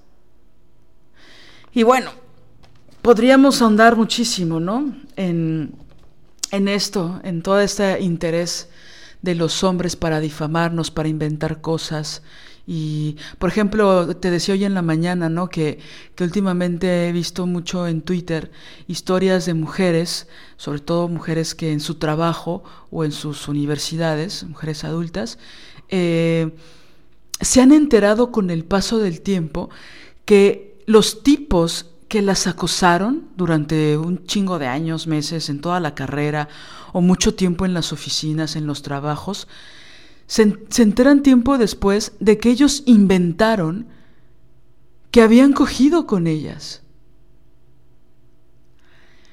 Y que de repente ellas sintieron, y que no sabían por qué, no entendían por qué, un desprecio, porque obviamente eran la puta de la generación, la puta del salón, la puta de la oficina, porque estos hijos de la mierda habían inventado que se habían acostado con ellas, ¿no? Y entonces y diciendo, inventando cosas de, no, bueno, se me ofreció, no, bueno, tal, bueno, tal, y que ellas con el tiempo por alguna persona les dicen, oye, pues es que sí supimos que, o sea, te respetamos mucho, pero pues te acostaste, te acostaste con el jefe, ¿no? O te acostaste con el supervisor, ¿no? O tal, y que ellas se cansaron de decir no, no, de decirle a este pendejo acosador, hostigador, no, no quiero salir contigo, no te quiero besar, no quiero verte después, no quiero un café, no quiero quedarme más tiempo a solas contigo, no, no, no, no. Y estos güeyes inventaron que se habían acostado con ellas. Eso es hablar mal. Eso es hablar mal, eso es difamar, eso es inventar. Y entonces hablando de sus experiencias sexuales imaginarias con ellas porque en realidad nunca ocurrieron. Ese es el tipo de cosas que hablan de nosotras, ¿no? De las cosas que exageran, que inventan, que mienten. Esas son de las cosas de las que estamos hablando no es, mm, creo que Liliana tendría que trabajar estas cosas porque a veces ella es, no tiene tacto y entonces dice las cosas y bueno, pues como es un odio a hombres no le puedo hablar de mi novio. No estoy hablando de esas cosas, sino de las cosas que se mienten, que se exageran, palabras que no hemos dicho, cosas que nunca dijimos, que no pensamos, odios que no tenemos que jamás nos han preguntado, que es algo que, decíamos un poco en broma, pero que es, que sí es muy cierto en lo cotidiano, que es, mientras, más, mientras peor nos hablan de una mujer, más tenemos interés de saber quién es. Porque por algo están inventando cosas terribles. Algo. Hay alguna libertad que se le escapó que incomoda a mucha gente y por eso están hablando mal de ella. ¿No? Imagínate que esto lo hubiéramos sabido en la secundaria. ¿Cuántas veces hablaron mal de nuestras compañeras justo con la palabra puta? ¿No? No era, ay, le eh, hace mala tarea o saca puro cinco. Todos los chismes que a mí me llegaban en la secundaria era, tal es una puta, tal entró desnuda, tal se acostó con el maestro, tal se acostó con todos los niños del salón, tal, tal, tal, puta, puta, puta, puta, puta, a los 12 años, 13 años. Y amigas, eso no se ha detenido. Tan, tan, tan, ¿no? Entonces, prácticamente o putas o TERFs, ¿no? putas o monjas, putas o odia hombres, putas o machorras lesbianas, putas o ¿Y si paramos? De que nos importe. De, de, de que nos importe y de seguir propagando ese chisme, ese rumor. Tendríamos que, cuando nos, nos vienen esos rumores, cuando caen, cuando llegan en la fiesta, en la reunión, detenerlos ahí, parar, parar. Sí, porque mm, es en realidad grave. El hecho de que logremos el, el, punto de que no nos importe, vuelvo a lo mismo, no quiere decir que no vamos a seguir insistiendo en lo grave que es ese daño que aquella persona quiere hacer, aquel tipo. Entonces quería retomar esta idea de lo que te dijo a ti esta directora, ¿no? De, eh, quieres hacer chisme. No, no te voy a decir quién me dijo eso mal de ti por lo que te estoy corriendo, porque yo no voy a contribuir al chisme. Ese voltearte las cosas para no asumir que ella asume tanto y abraza tanto la categoría chisme que, por, que, que actúa en consecuencia de un chisme corriendo a una mujer lesbiana de un espacio porque unos misóginos le están hablando mal de ti. De ese tamaño de poco feminismo es su acción. Y de ética, de poca ética. Y bueno, eh, otra, otra de las cosas que pensamos que significan esto de el hablar mal, ¿no? Es cuando alguien habla de un otro alguien desde ese lugar de la inconsciencia o falta de conciencia con respecto a su envidia. Esas palabras, esas, esos silencios, esas, esos comentarios como que no quiere la cosa, ¿no? Sí, esa chava hizo una denuncia, pero fue muy valiente, pero me enteré que que dijo no sé qué, pero, pero hizo no sé, me enteré que dijo no sé cuánto. Me enteré, ¿por quién te enteraste? ¿Cómo te enteraste? No, pues me dijo tal. Y esa tal, ¿cómo se.? No, pues se lo dijo tal. Y así. Entonces, cuando se habla desde la envidia, o cuando se habla desde el celo, desde los celos de una otra mujer, pues puedes provocar un montón de daño. Habrá algo que no es eh, verdad, porque está cargado de ese sentimiento tremendo como lo puede ser la envidia o los celos. Los hombres lo hacen muchísimo. Los hombres cuando sienten envidia, hablan mal de las mujeres de las que sienten envidia. Una vez un mediocre subcoordinador nacional de teatro, estábamos hablando de que Angélica Lidl iba a venir a México y yo estaba hablando muy bien de ella y él me dijo, ay, Angélica Lidl, ¿quién es? ¿Quién es? ¿Esa quién es? O sea, como minimizando que ella viniera, ¿no? Y minimizando su obra, su creación, su valentía, su fuerza, su escritura, su tenacidad, todo a la basura. ¿Ella quién es? Eso es hablar mal. Entonces, em, y él era un mediocre. Es así de, yo sí sé quién es ella, no sé quién eres tú, güey. Tienes este puestillo, eres un burócrata. Pero ella sí sé quién es. También lo que encabrona es que jamás se atreverían a hablar así de un creador hombre. Por mucho que lo respetes. Por más que lo, lo estén en desacuerdo con él artísticamente, o no lo respeten, o no no sé cuánto, jamás dirían, ¿quién es? ¿Sé quién es? ¿Ese tipo quién es? Bueno, no sé, tal vez si fuera moreno, tal vez, pero sería raro. Sería raro, porque, digo, porque se le puede salir el reciclacismo. Pero hay como un acento muy particular con la misoginia, ¿no? ¿Esa tipa quién es? Sí, no van a decir, Romeo Castellucci, ¿quién es?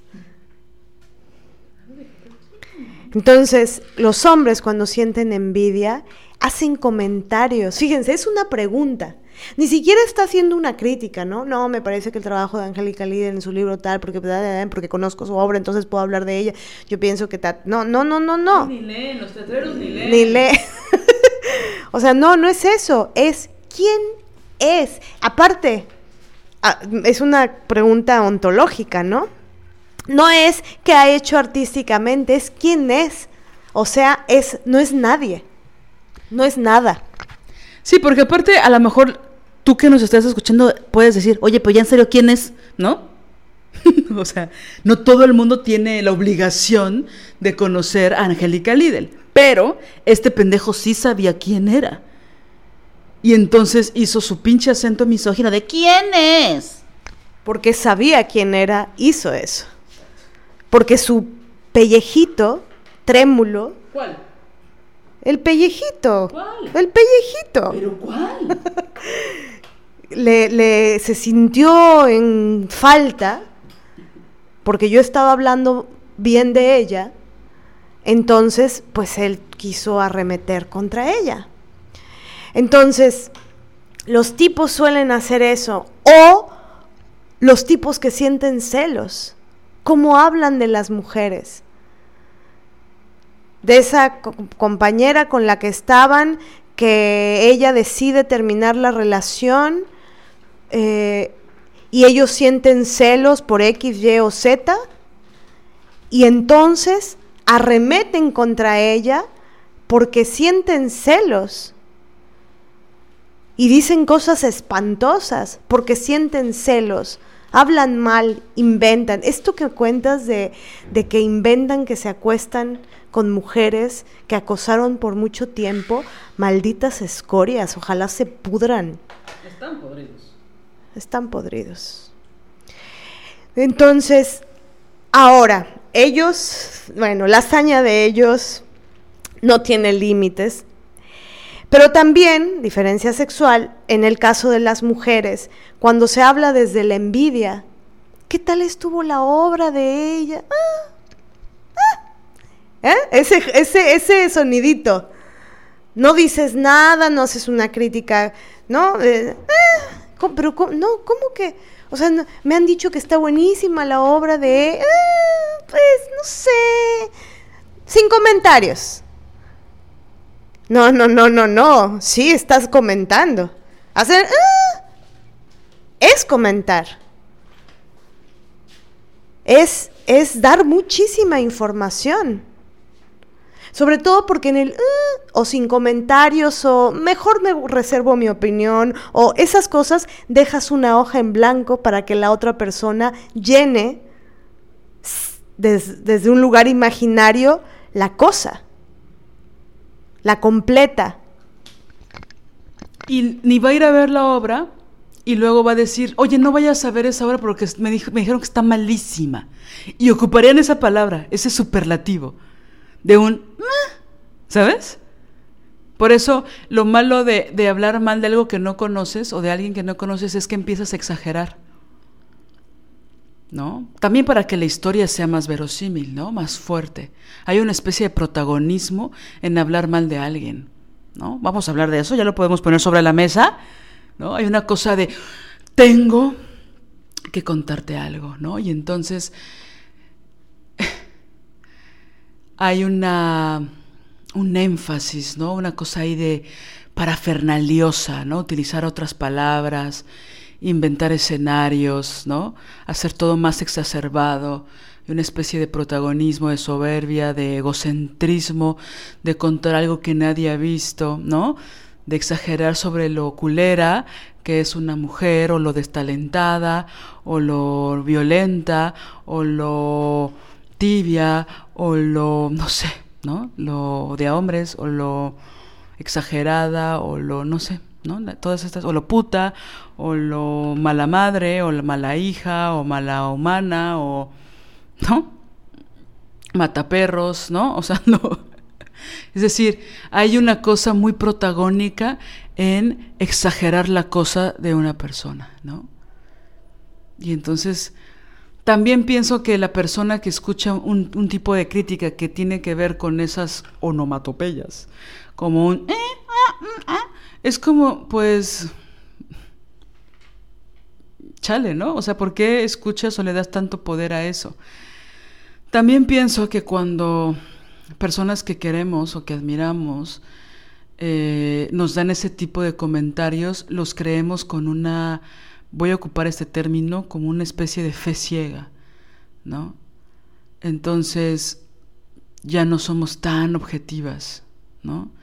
Y pues es un error, porque, ¿no? Es decir, por ejemplo, a mí alguna vez me pasó que, o bueno, varias veces, ¿no? Que yo quería ver algo, no una película, una obra o lo que fuera, una exposición, si quieres, y que me decían, ah, no está buena. Pero yo decía, ¿quién me lo dice? ¿No? Y hay veces que cuando, aunque sea una persona que quieres muchísimo, te dice, no la veas, no está buena, yo quiero conocer, yo quiero saber por qué no está buena. Y muchas veces resulta que es una joya, ¿no? Simplemente tienes gustos distintos. Entonces, bueno, también hay que tener criterio. ¿no? Entonces, lo único que digo que la cuerda floja es, pues obviamente, por ejemplo, incluso a nosotras nos ha pasado, ¿no? Que yo te digo, Mané, tienes que ver esto. Y tú me dices, ay, no es como el tipo de cosas que me gusta, pero va, ¿no? Te tardas unos 3, 4 años, pero bueno, lo ves. Y después dices, ah, no manches, sí me gustó mucho, ¿no? Es decir, también, pues ahora sí que el criterio es importante, ¿no?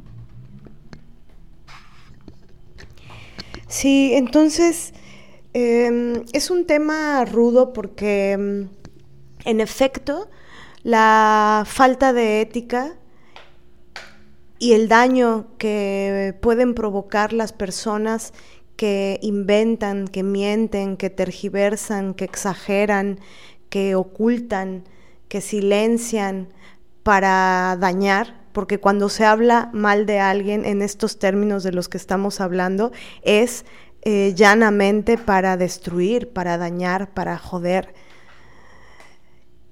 Eso, pues eso, hiere, lastima.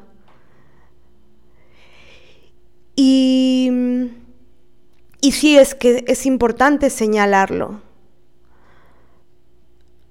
pero también pensamos que hay un momento en la vida en el que es necesario darnos cuenta de que hay tanta cantidad de falta de ética y de pusilanimidad y de mediocridad y de mala leche que eso no se puede controlar. Entonces, quien, está jodido o es mediocre o está complejado y es un misógino, va a hablar, va a decir cosas, va a ser ojete. Entonces, ocupar tanto tiempo, tanta energía, sentirse tan mal, que nos importe tanto lo que la mierda dice o hace, es, eh, es duro también. Al final es como si, no sé, es fuerte esto que voy a decir, pero hay una parte donde cumple, cumplen su cometido si nos importa tanto, ¿no? Así es. Entonces, este episodio está creado con, con el deseo de entrenar el que nos importe cada vez menos y cada vez menos.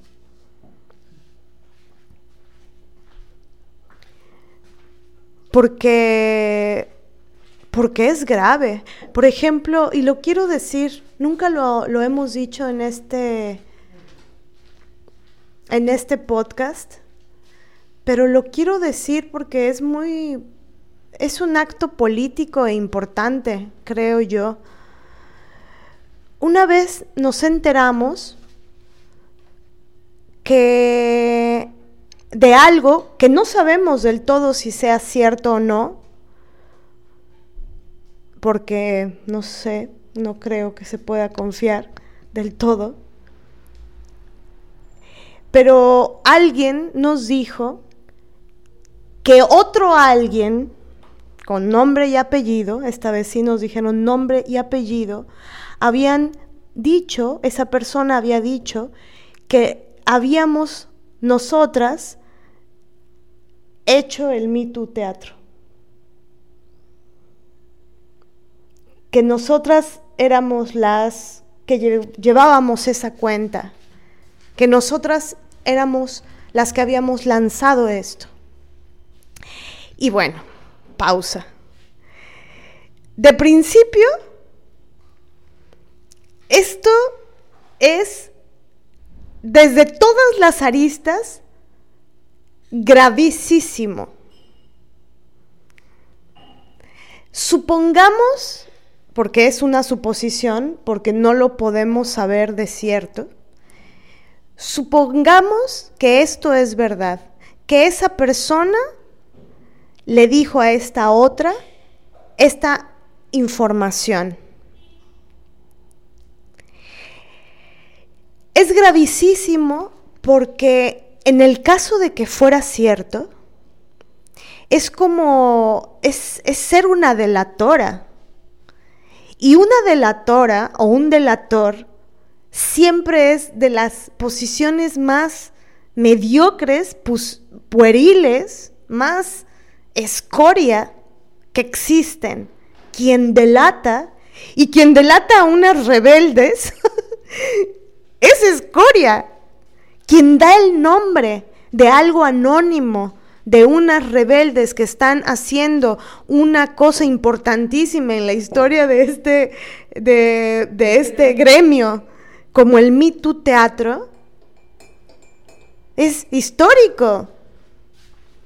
Entonces la escoria que se atreve a decir y a delatar quién está detrás de esa cuenta es es pus pus de misoginia, de misoginia y de misoginia. Ahora, es peor esto. Porque ojalá hubiéramos sido nosotras. Qué honor. Qué honor. Pero no. Liliana y yo no hicimos el Me Too Teatro.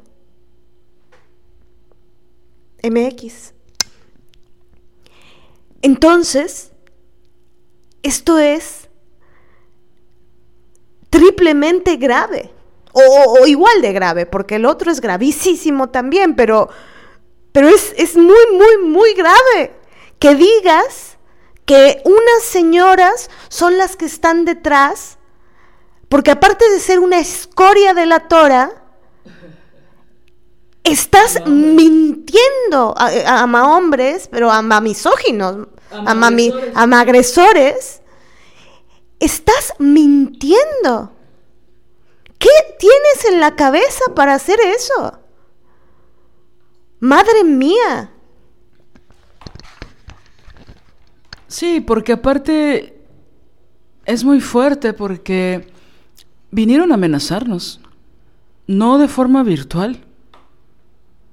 O sea, literal hubo un señor, actor, que en un bar, eh, Marianela y a mí, vino a amenazarnos. Fue muy agresivo porque se empezó a correr él otra vez rumor de que Marianela y yo éramos ellas. Y este pendejo había, tenía no sé cuántas denuncias, más de 10, ¿no?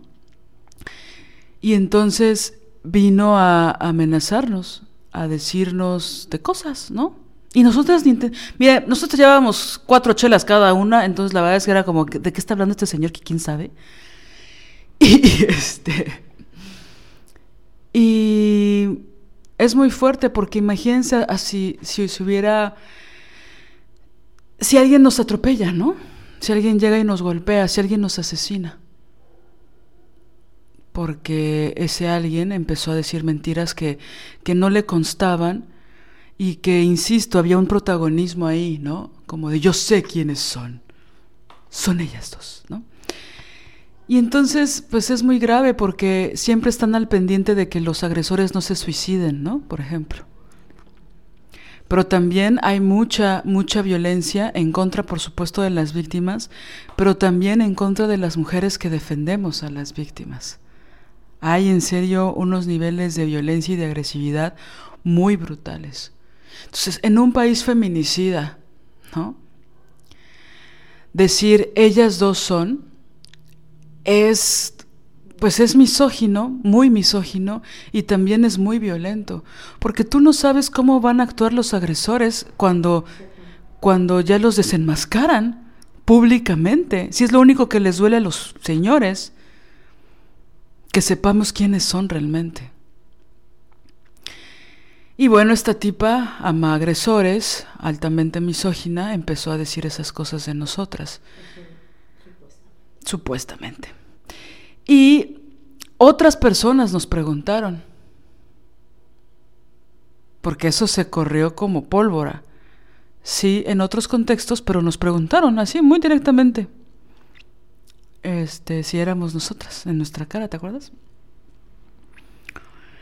Eh, un poco también yo siento, ahora que lo pienso, como para negociar, ¿no?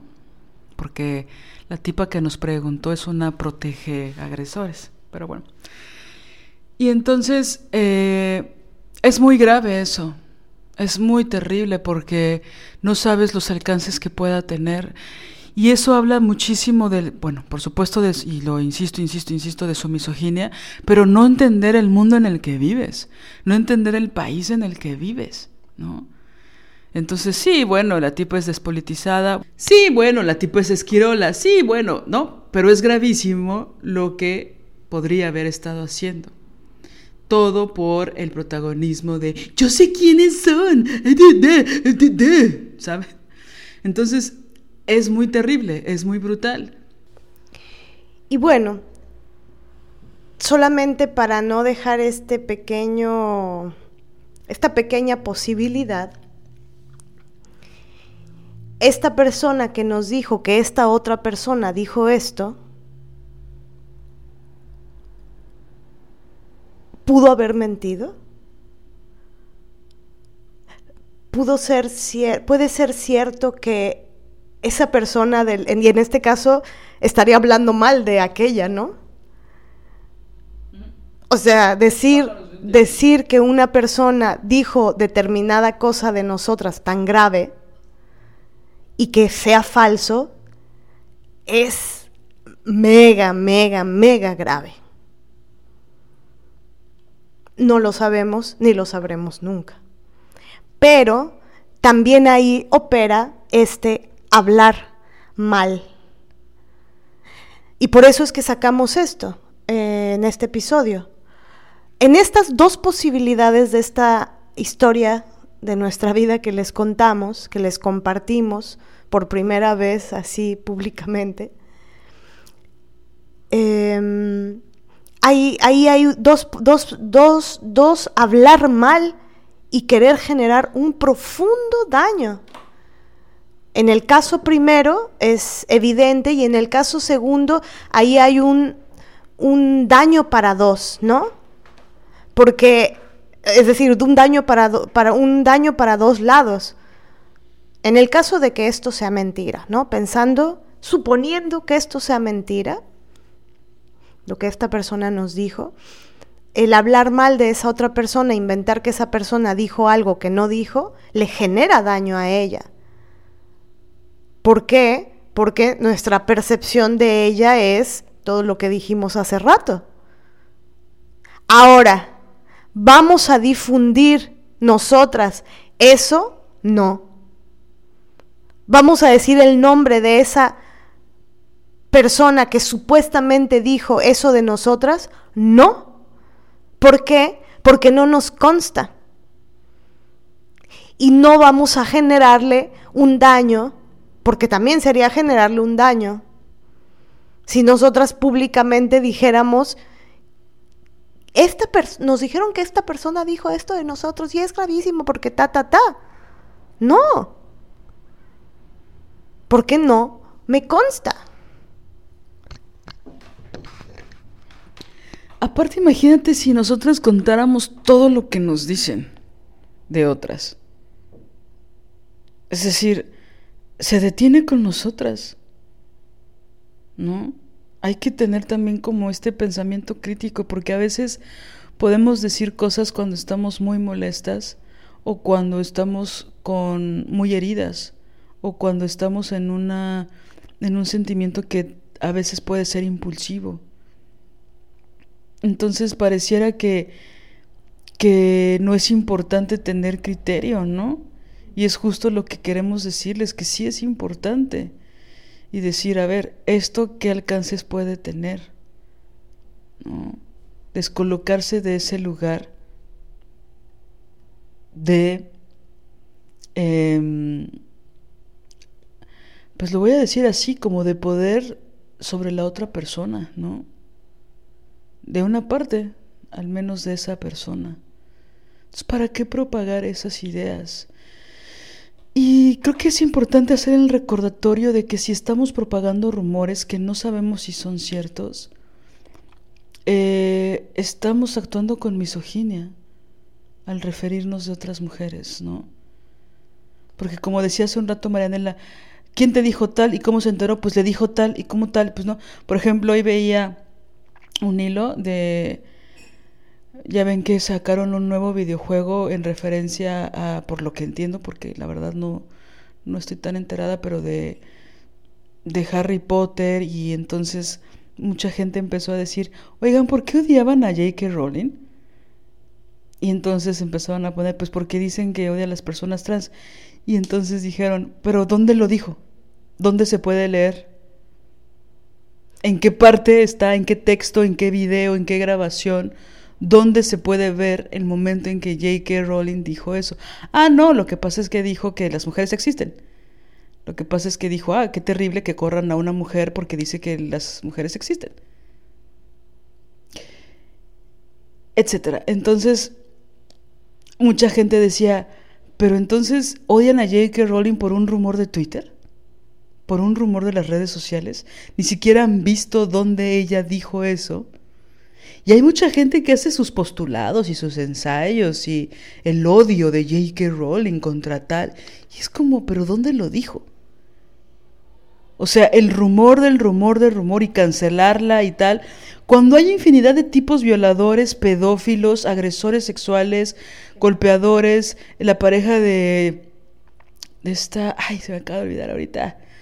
Ah, de, no, de Rihanna, ¿no? Rihanna sacó fotos de ella golpeada por el estúpido ese que era su novio, que no quiero decir su nombre. Y el güey sigue sacando discos. El medio, el medio me lo cancelaron como un mes, pero después Grammys y después conciertos y... Sí, sí, sí. Y Rihanna tenía la cara destrozada, con moretones. Y ella dijo, fue este cabrón. ¿Cuándo cancelaron a ese güey? ¿Cuándo cancelaron a Woody Allen? O sea, se casó con su hijastra. No sé si. ¿Cuándo cancelaron? Todavía después de muerto, que se ha comprobado que Michael Jackson era un pedófilo, siguen respetando su memoria, aunque ya está muerto. Es decir, misoginia, ¿no? ¿Por qué las mujeres las atacan, las cancelan de esta forma y a los hombres los siguen idolatrando, aunque sea comprobado que sean agresores o violadores? Es decir, ¿por qué estamos cultivando, alimentando ese odio contra otras mujeres? Puedes estar en desacuerdo con las otras, maravilloso, hazlo con ética. Puedes decir, Liliana dice puras mamadas, no estoy de acuerdo con ella. Ok, no tienes, no nos escuches, mana. Hay 80 mil millones de cosas en Spotify, en SoundCloud, en todos lados. Ya, stop. Se acabó. La pesadilla termina con una pausa, con un stop. No inventes cosas que no han sucedido. No exageres cosas que jamás se han dicho. No pongas en nuestra boca maravillosa, donde hemos dicho cosas muy dolorosas para nosotras, no uses nuestras palabras en nuestra contra, solo para quedar bien, para ser la protagonista de un chisme, de un rumor, de una suposición, de un prejuicio. ¿Para qué? Y fíjate que una de las cosas que también sucede es que cuando inventas un chisme, cuando exageras, cuando exacerbas todo, pues también necesitas mucho tiempo y mucha energía, ¿no? Cuando compartes el chisme, cuando compartes las mentiras de otra mujer, pues necesitas de mucho tiempo. Y si ese tiempo lo ocuparas en ti, en algo positivo, porque pareciera que toda esa propagación es para personas vacías, que no tienen vida. Es demasiadas, son demasiadas horas, demasiado tiempo inventando cosas de otra persona, particularmente estamos hablando de otras mujeres. ¿Para qué? ¿Con qué sentido? ¿Te hace mejor persona? ¿Te acercas a tus sueños, a tus pasiones? ¿Te puedes mirar al espejo más de tres segundos? ¿Te puedes mirar al espejo una hora? ¿Sostenerte ante ti misma en la mirada? Es decir, ¿qué necesitas traer adentro para difamar a otras mujeres o a otra mujer? Estaría bueno empezar a cuestionarnos eso. ¿Cuál es la intención de esto? Porque hay muchísima crueldad y demasiado tiempo, demasiadas horas. ¿Para qué? ¿Con qué intención? Quisiera retomar rápidamente esto que decías, Marianela, de si, si nos aniquilan, si nos apabullan, si nos entristecen, todas esas cosas que inventan de nosotras, ellas y ellos ganan. ¿Para qué competir con ese, con ese tipo de personas? ¿Para qué buscar la aprobación de las personas que nos hostilizan, que nos agreden? Que hablen, que digan, que vivan. Yo estoy viviendo mi vida tratando de hacer lo mejor posible cada día. Me cuesta mucho trabajo, a veces no me sostengo. Hay otros días que sí, que estoy muy tranquila. Entonces, hay que enfocarnos en tantas cosas. Hay que ocuparnos de tantas cosas de nuestra propia vida, de nuestros miedos, de nuestras incertidumbres.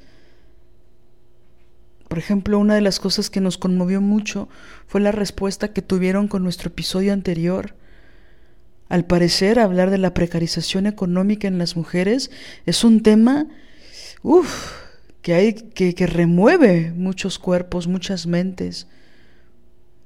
Es un tema del cual muchas mujeres quieren hablar a profundidad y quieren escuchar a otras.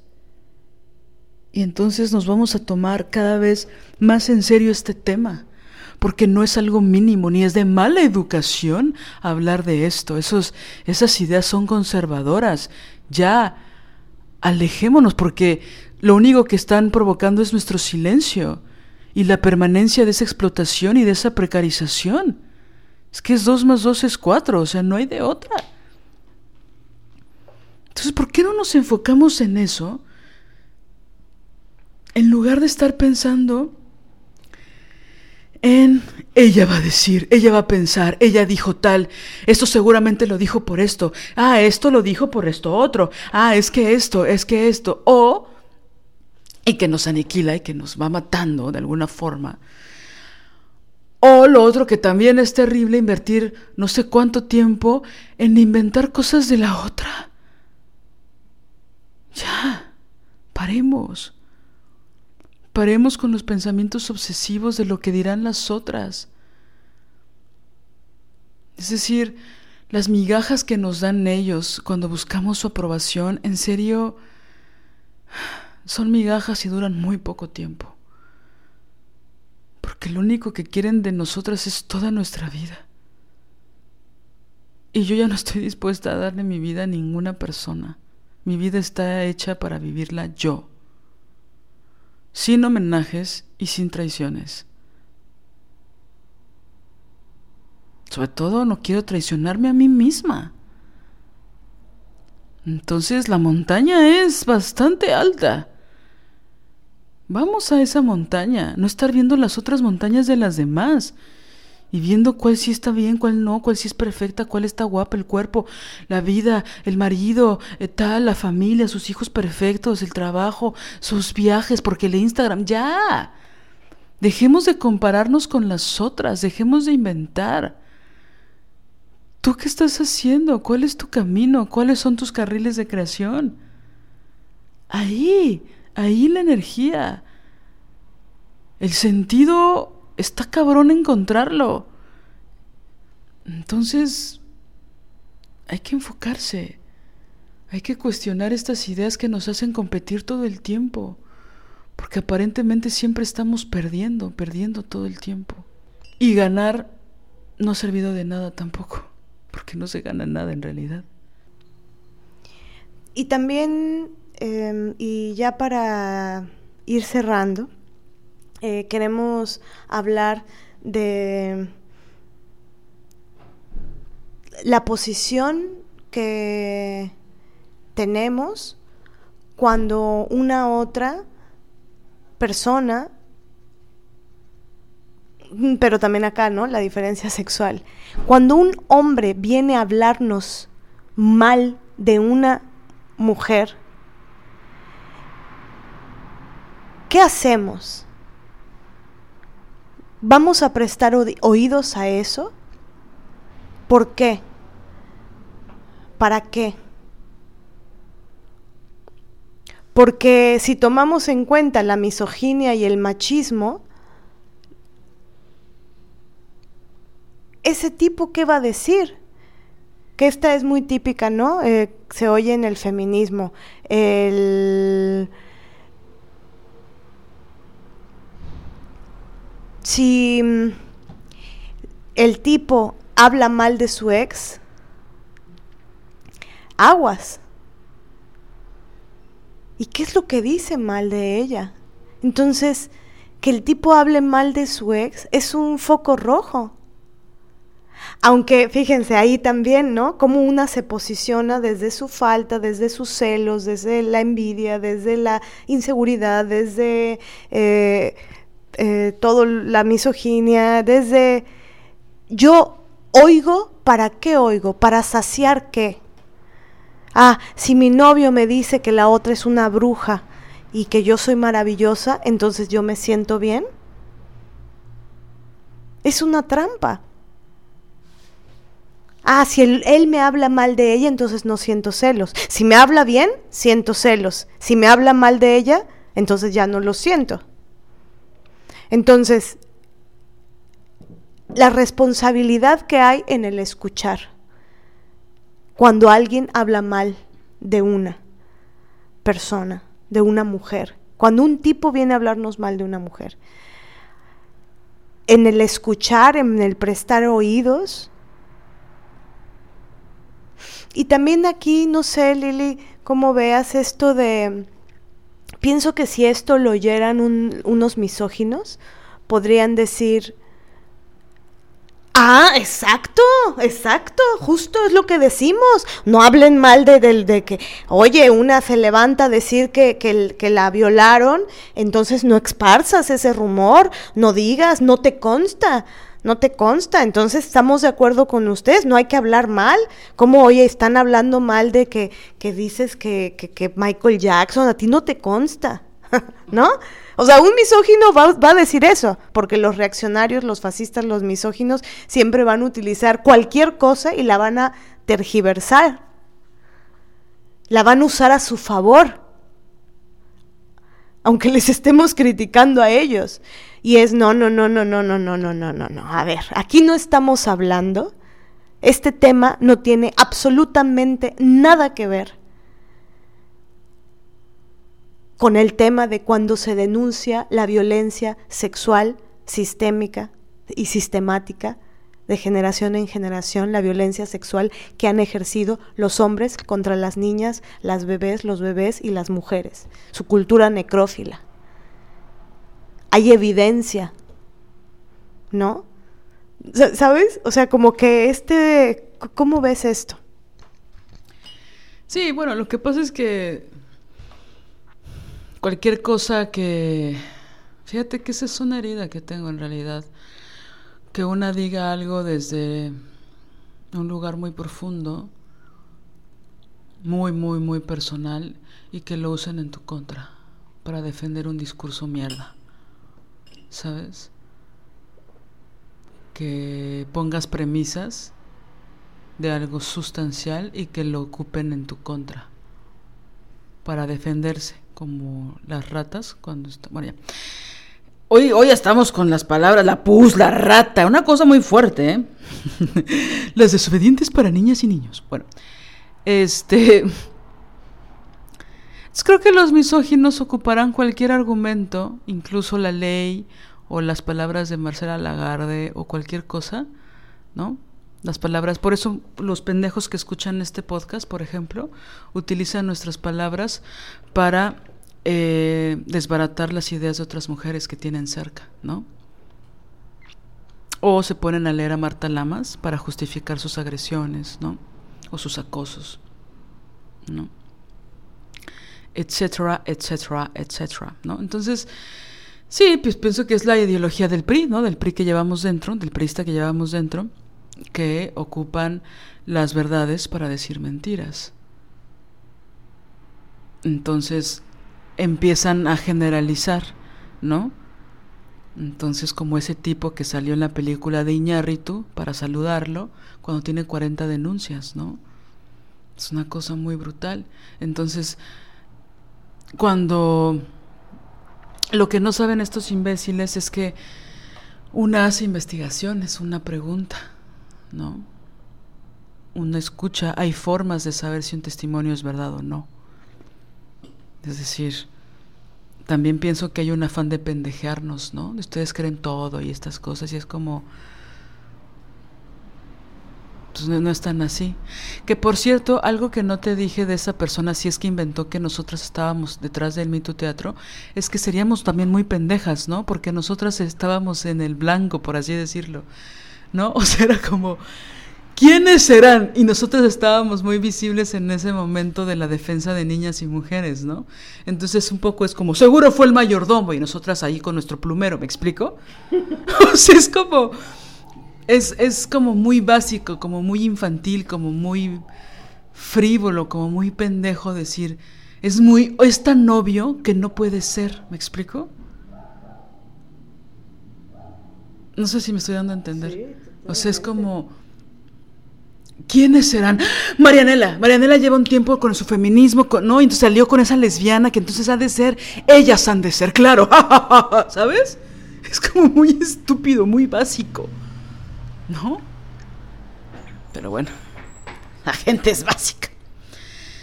Entonces, respondiendo a tu pregunta, creo que cualquier cosa se, usará en nuestra contra. Incluso la teoría feminista la han usado en nuestra contra. Entonces, no se trata de generalizar, se, se, trata de ir al contexto específico. No, ir hacia, hacia eso, hacia los detalles, hacia la complejidad, hacia... Entonces, claro, si se habla desde la generalización, pues sí, ¿no? Está mal Sheila Jeffries, está mal Adrian Rich cuando, o sea, son pensamientos muy básicos que buscan generalizar, ¿no? Por eso existe el melodrama, ¿no? En el sentido de que es un conflicto donde tú tienes que convencer al público, estás a favor o estás en contra. Por eso estas peleas de aborto sí o aborto no. O sea que tú quieres matar niños. Y es como, obvio no. Ah, entonces quieres que todas las mujeres aborten. No. Se trata de que una mujer pueda decidir qué hacer con su cuerpo. Es decir, es una cosa, las mujeres que yo sé, cercanas a mí, que amo profundamente, que tuvieron que abortar, fueron momentos muy fuertes para ellas. Fue un antes y un después, no hubo risas, carcajadas, champaña, muchas de ellas pasaron por eso solas, sin sus parejas, sin una amiga, sin nada. Es decir, es, tiene altos niveles de complejidad, no es como buscan frivolizarlo para satanizarnos. Entonces no, no tiene nada que ver con eso. Y volviendo a esta idea de, de que si un misógino escuchara esto, eh, lo utilizaría, lo tergiversaría y diría, exacto, entonces no promuevan, no hablen mal de, de, los hombres y no esparzan un rumor. No, no, no, no, no, no, no. A ver, la violencia sexual es otro tema y está en otro orden. ¿Por qué? Y, sí es importante hacer este, esta especificación. ¿Por qué? Eh, porque puede suceder, ¿no? Que, ay, ¿cómo dicen eso? Y son bien, este, ahí andan escracheando y diciendo qué tal y cuál y... No, no, no, no, no, no. A ver, eh, es, es, sabido por todas las mujeres feministas que les importan la, vida de las niñas y las mujeres que, uno, la violencia sexual es de las cosas más brutales que se pueden vivir. Dos, eh, hablarlo, aceptarlo, darte, saberlo, saberlo, asumirlo, ve, ver ese tema como parte de tu vida, verlo tú misma es durísimo. Pronunciarlo, apalabrarlo, decirlo es más duro aún. Entonces, revelar la violencia sexual no es como decir, ay, me voy a ir a comer un tamal es durísima. Dos, tres, eh, es muy... Eh, las mujeres sabemos que de principio es difícil que nos crean cualquier cosa.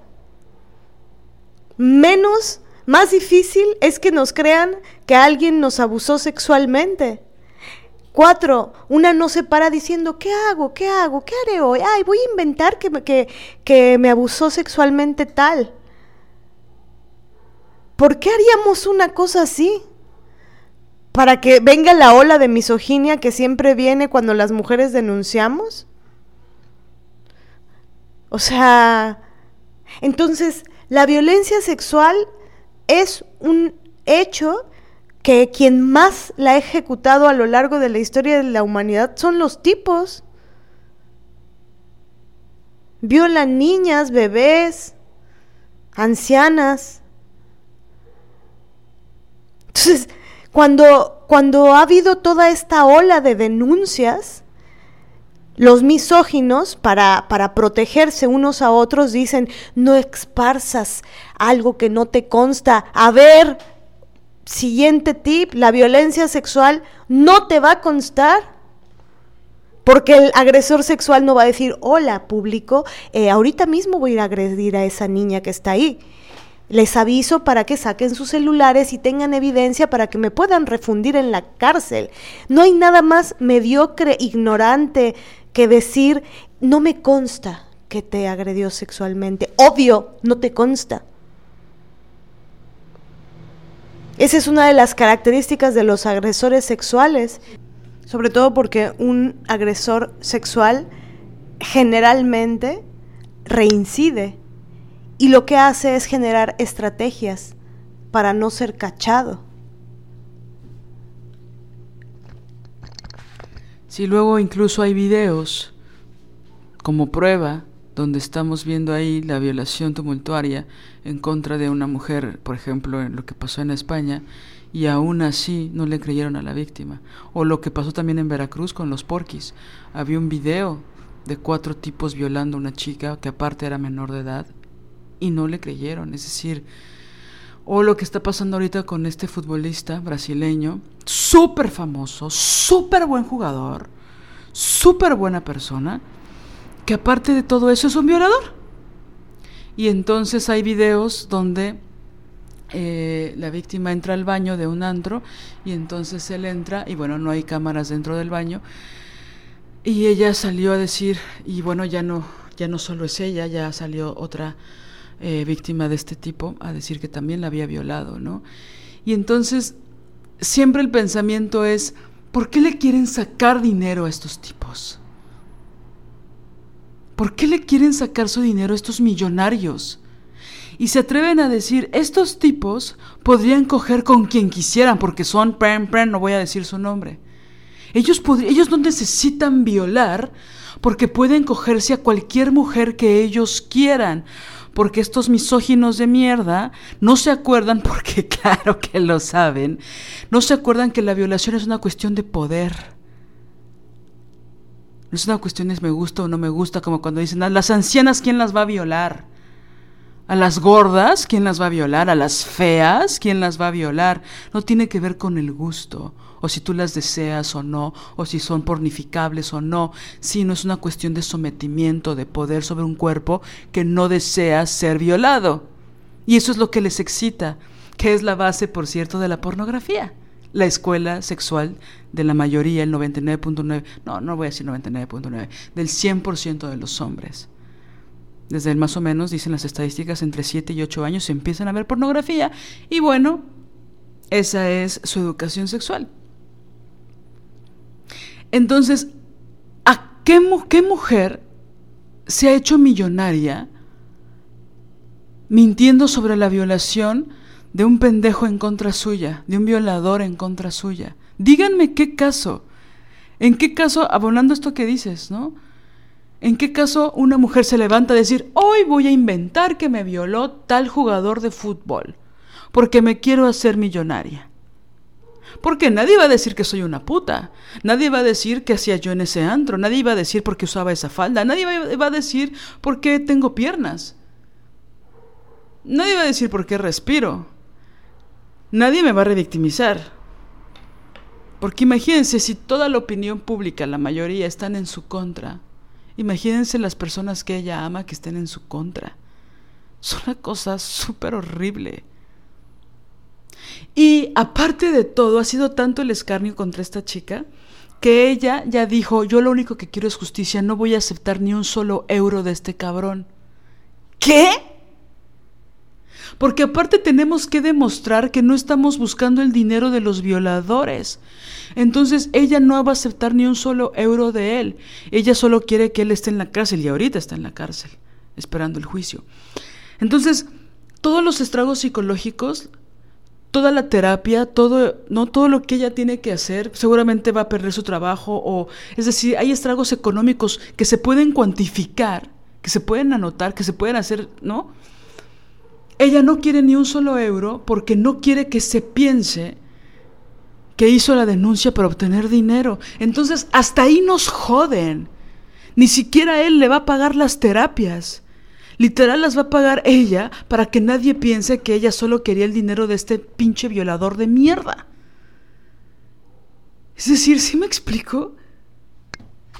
Entonces justo esto no tiene nada que ver, este tema del que estamos hablando, del que hablen mal de nosotras, no tiene nada que ver con esa tergiversación o, inversión de las cosas que podría ser un misógino diciendo exacto, no, no hay que hablar mal, entonces no hables mal si no te consta que, que él violó, no, no, no, no, no.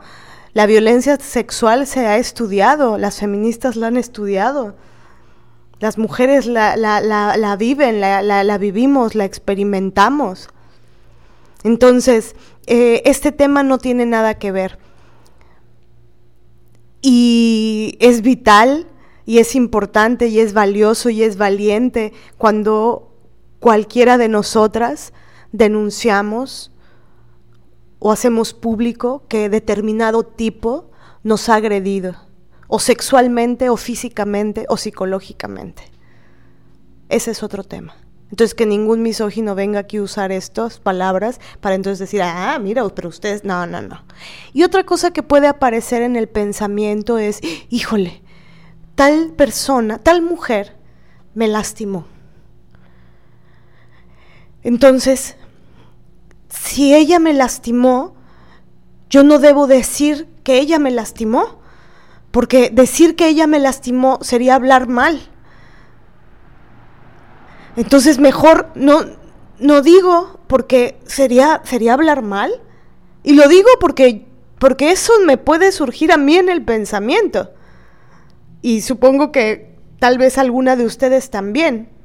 No sé, ahorita tú me dices, Lili, si a ti te pasa, pero como un, ah, entonces, si tal chava me lastimó o me hiere o me hirió de esta forma, entonces yo no debo de decirlo, porque si lo digo, sería esparcir tal vez el rumor de que ella, a ver, no, no, no, calma, mané, calma. Estás, em, se está confundiendo esto en tu mente. No. Y no estamos queriendo hablar de esto tampoco. Lo saco, esta confusión que puede surgir, porque si una mujer te agrede y tú decides contarle a tu compa, ñera, ¿no? Decirle, oye, mana, eh, yo rompí relación con ella porque me trató indignamente, porque me me hieren, me hiere que, siga hablándole al tipo que me agredió psicológicamente. Entonces, eh, yo a ella ya no la quiero en mi vida por ta, ta, ta, ta, ta, ta. Ah, bueno, ahí estás hablando de tu vida, estás hablando de tus heridas, estás hablando de tu experiencia.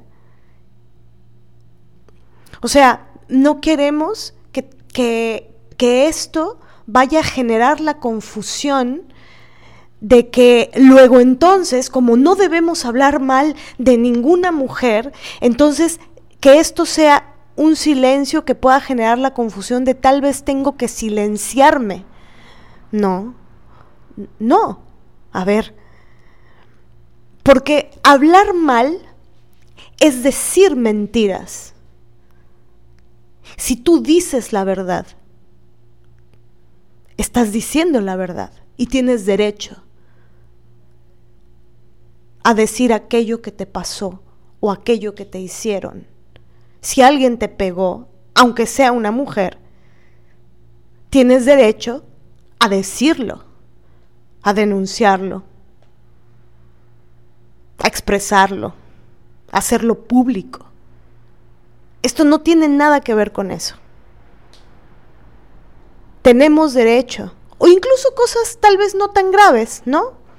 Es decir, eh, si alguien te eh, invisibiliza, eh, si alguien te roba, si alguien no te da un crédito, si alguien tal, bueno, una tiene derecho de, de decir su herida, ¿no? Esa herida que la otra persona te está provocando por ese acto verdadero que está haciendo contra ti. La antiética está, pensamos, en la tergiversación, en la mentira. Si hay verdad, hay ética. Y la verdad tiene que ver con que ni haya mentira ni haya exageración.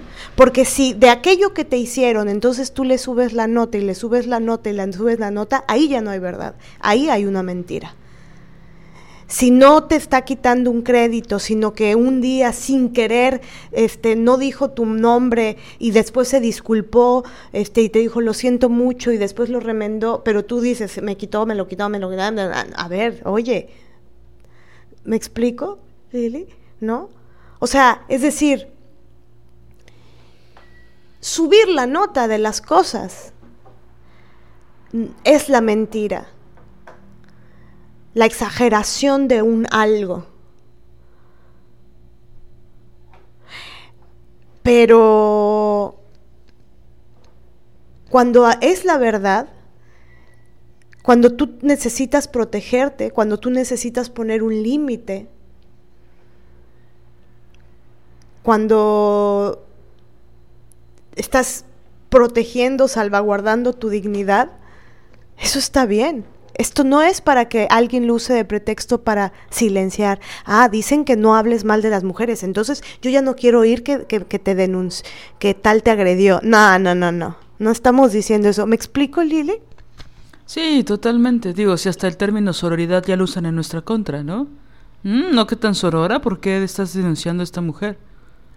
No que tan sorora, ¿por qué estás hablando de que te agredió? Mm, es que no estoy hablando de sororidad, estoy hablando que una mujer también puede ser agresiva con otra. Y rompí relación con una que me agredió. Y me aventó cosas. ¿No?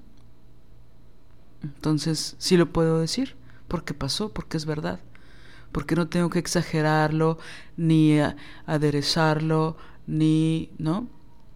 No puedo decir. Entonces, te entiendo perfecto, o sea, creo que las cosas que digamos se pueden usar en nuestra contra cuando denunciamos algo injusto, porque a la gente le encanta la simulación y le encanta vivir en la injusticia y en el silencio. Y pues una también se cansa, se ahoga con esos silencios. Entonces, no creo que haya necesidad muchas veces, lastimosamente, de subirle la nota, porque a veces lo que a una le hacen es tan grave que no es necesario exagerarlo, solo narrarlo, describirlo. Entonces, es más que suficiente, ¿no? Y hay que puntuarlo y hay que decirlo. Lo que, de lo que estamos hablando es otra cosa, ¿no? Por eso estas aclaraciones nos parecen muy pertinentes, para que no se preste a confusión, ¿no? Es decir, me hizo esto, me pasó esto.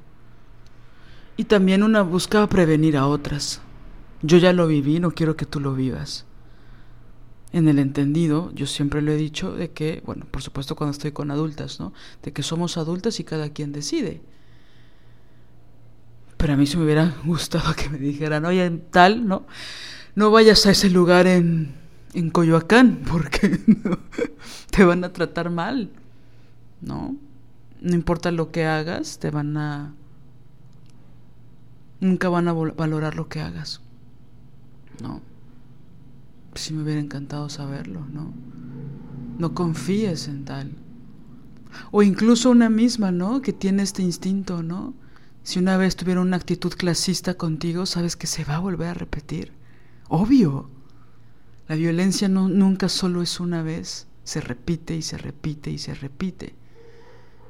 Entonces, si tienen una actitud agresiva, violenta o raciclasista contigo, cuando sientan que tienen un poder sobre ti, uy, ¿no? Me encanta esta figura de los, de los gatitos, ¿no? cuando están esperando su comidita, ¿no? Que hacen como una cosa que se lamen los bigotes, ¿no? Así también es la gente que es cruel, ¿no? No, no quiero decir que los gatitos sean crueles. Bueno, hay unos que se pasan de cabrones, pero bueno, también son muy adorables, ¿no? Pero hay gente que, ¿no? Siente que tiene un poder sobre ti y se relamen los bigotes para ser cruel. Y hay que decirlo. Y hay que prevenir a otras. E insisto, no hay, que, no hay necesidad de exagerar. Hay que decir las cosas como fueron, porque son indignas. Entonces, creo que es muy fácil y muy común lo otro, ocultar la verdad, negar lo que una hizo, ¿no? Tener ser autocrítica, este, ¿no? Entonces, pues sí, claro Todas, todas son narcisistas menos yo. Todas me hacen daño menos yo. Yo no sé por qué pasó esto. ¿No sabes? ¿No? Entonces, claro, se requiere de estar, de ser honesta. Por eso, no es metáfora cuando digo lo de mirarse en el espejo. ¿Cuánto tiempo usted te sostienes la mirada? pensando en estos temas, pensando en, en la justicia, ¿no? Es difícil, es complicadísimo. También porque una puede llegar a recriminarse muchas cosas, ¿no? Pero creo que acceder, ¿no? A esta es la verdad, ¿no? Creo que lo, lo que es más sencillo es mentirse a una misma, ¿no? Y crees que puedes mentirle a otras. Y pues no, no siempre es así, ¿no? Pienso también que hay que tener, por ahí lo toqué un poquito, pero tener como mucho en cuenta lo subjetivas que nos volvemos cuando cuando amamos a alguien, ¿no? No solo en el sentido de pareja, amor, tal, sino en todos sus, sus, sus espectros, por así decirlo. en todos sus aspectos también, ¿no? O sea, como tratar de ser objetivas, porque, pues claro, ¿no? Cuando una, una mujer que amamos, alguien la lastima, pues queremos sacar las uñas, ¿no? Pero hay que entender desde qué lugar lo está diciendo. Con el mayor criterio posible, ¿no? Es, es duro, ¿no? Es duro. Entonces, pues eso, creo que aludir siempre a nuestro sentido de justicia, ¿no? Y, y saber por qué estamos haciendo las cosas, ¿no? Entonces, nos parece muy importante empezar a poner estos temas sobre la, estos temas sobre la mesa, ¿no? Obviamente tenemos una obsesión con los pensamientos obsesivos y hay algunos que nos pueden llevar hacia cumplir nuestros objetivos, pero hay otros que nos pueden aniquilar día a día. Y pensamos que uno de ellos es este, ¿no? Que tanto te preocupa que hablen mal de ti. No lo puedes evitar, no puedes evitar que las otras personas digan o hagan. Pero que tanto te afecta, sí, eso sí. Ahí sí podemos trabajar, ahí sí podemos crear algo, ahí sí se puede construir algo. ¿No? Queremos la aprobación de la gente que habla mal de nosotras. Queremos la aprobación de la gente que nos dice putas. Queremos la aprobación de la gente que inventa, que dice, que se relame los bigotes para hablar mal de nosotras. ¿Para qué? Y quiero, si me permite maestra, empezar a cerrar este episodio con algo que, algo muy importante que detonó en gran medida el tema de esta, de esta, de esta noche, de este episodio, que tiene que ver con que estuve viendo Ven que escuchar a las mujeres siempre es maravilloso, ¿no? Me acaba de dar un dolor que no sé si me voy a morir.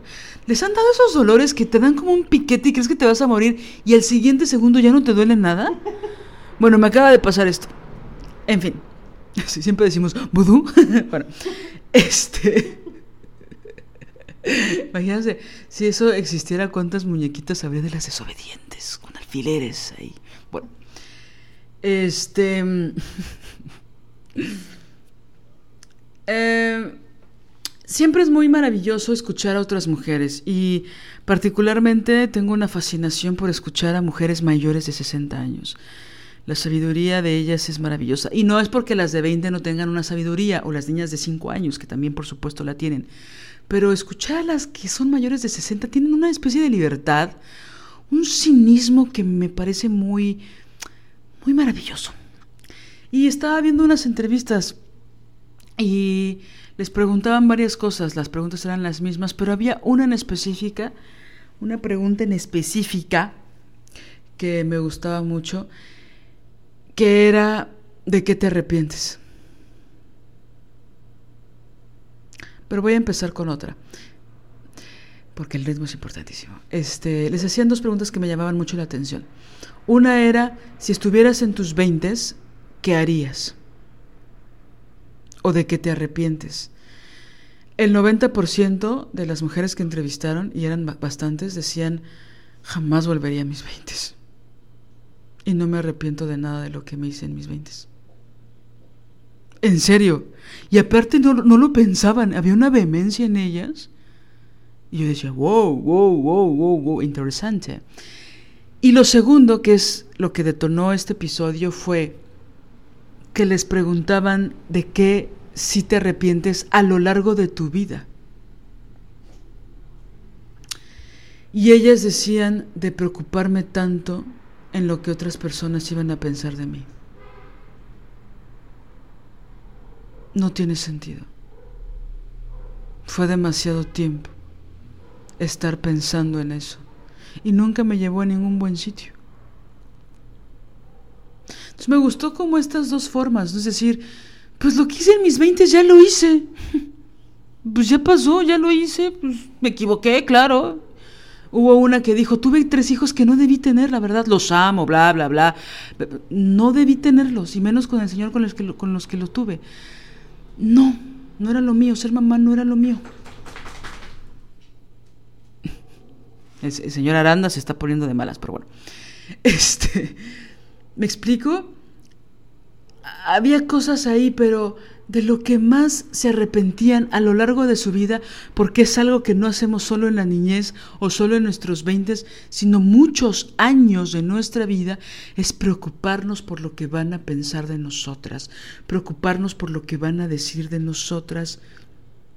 Y las señoras arriba de 60 dicen, dejen de perder el tiempo en eso. No tiene sentido. Una pista que yo he encontrado para tratar de negociar con esos pensamientos es, yo sé quién soy.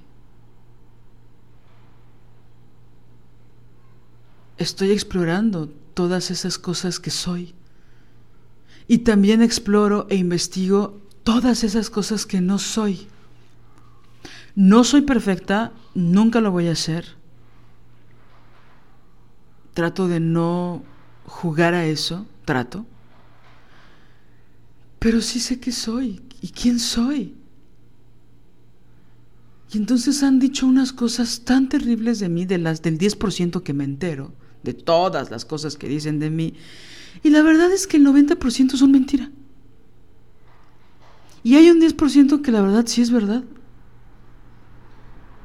Y ya, y no me he muerto ni me metieron a la cárcel. No pasó nada. Han dicho unas cosas con muchísima fuerza, con muchísima vehemencia, con palabras muy fuertes y no eran verdad. Y yo no dejé de ser la que era por esas cosas que dijeron de mí. Ni dejé de disfrutar lo que soy también. Entonces, no, hay que buscar también nuestra liberación en eso, pienso. Y hay personas muy importantes para mí, muy, muy, muy importantes, que amo profundamente, que han dicho cosas de mí que no son verdad. Y algunas de ellas distan mucho de lo que soy y me han dolido porque pues no me conocen tanto como yo quisiera, pero tampoco me conforman. Y tengo que hacer sus respectivas aclaraciones porque son personas que me importan mucho, porque las amo mucho. Pero hay mucha gente culera, mucha gente vacía, que ha dicho cosas terribles de mí que la verdad ni siquiera me interesa aclarar. Porque no me importa. Sí le voy a poner tiempo específico a aquellas mujeres que sí me importa aclarar ciertas cosas para sanarnos juntas. Pero si les soy honesta, amigas, hay muchas que no me interesa aclarar. Porque como dice nuestra amiga Ana Belén, ni te escuchan y ni te entienden. Entonces, ¿para qué? Y tiene toda la razón. Hay otras que sí, que sí quiero labrar, que sí quiero tejer, que sí me interesa al menos intentar aclarar. Pero la verdad es que son son las menos. Solo para ahora sí ya terminar, terminar, terminar. Quiero nada más retomar eh, una idea de lo que dijiste con respecto a Aranda. ¿Escucharon? Qué bueno que no. Este, es que aquí está nuestro perrito Arandelo haciendo de las suyas. Este, mm,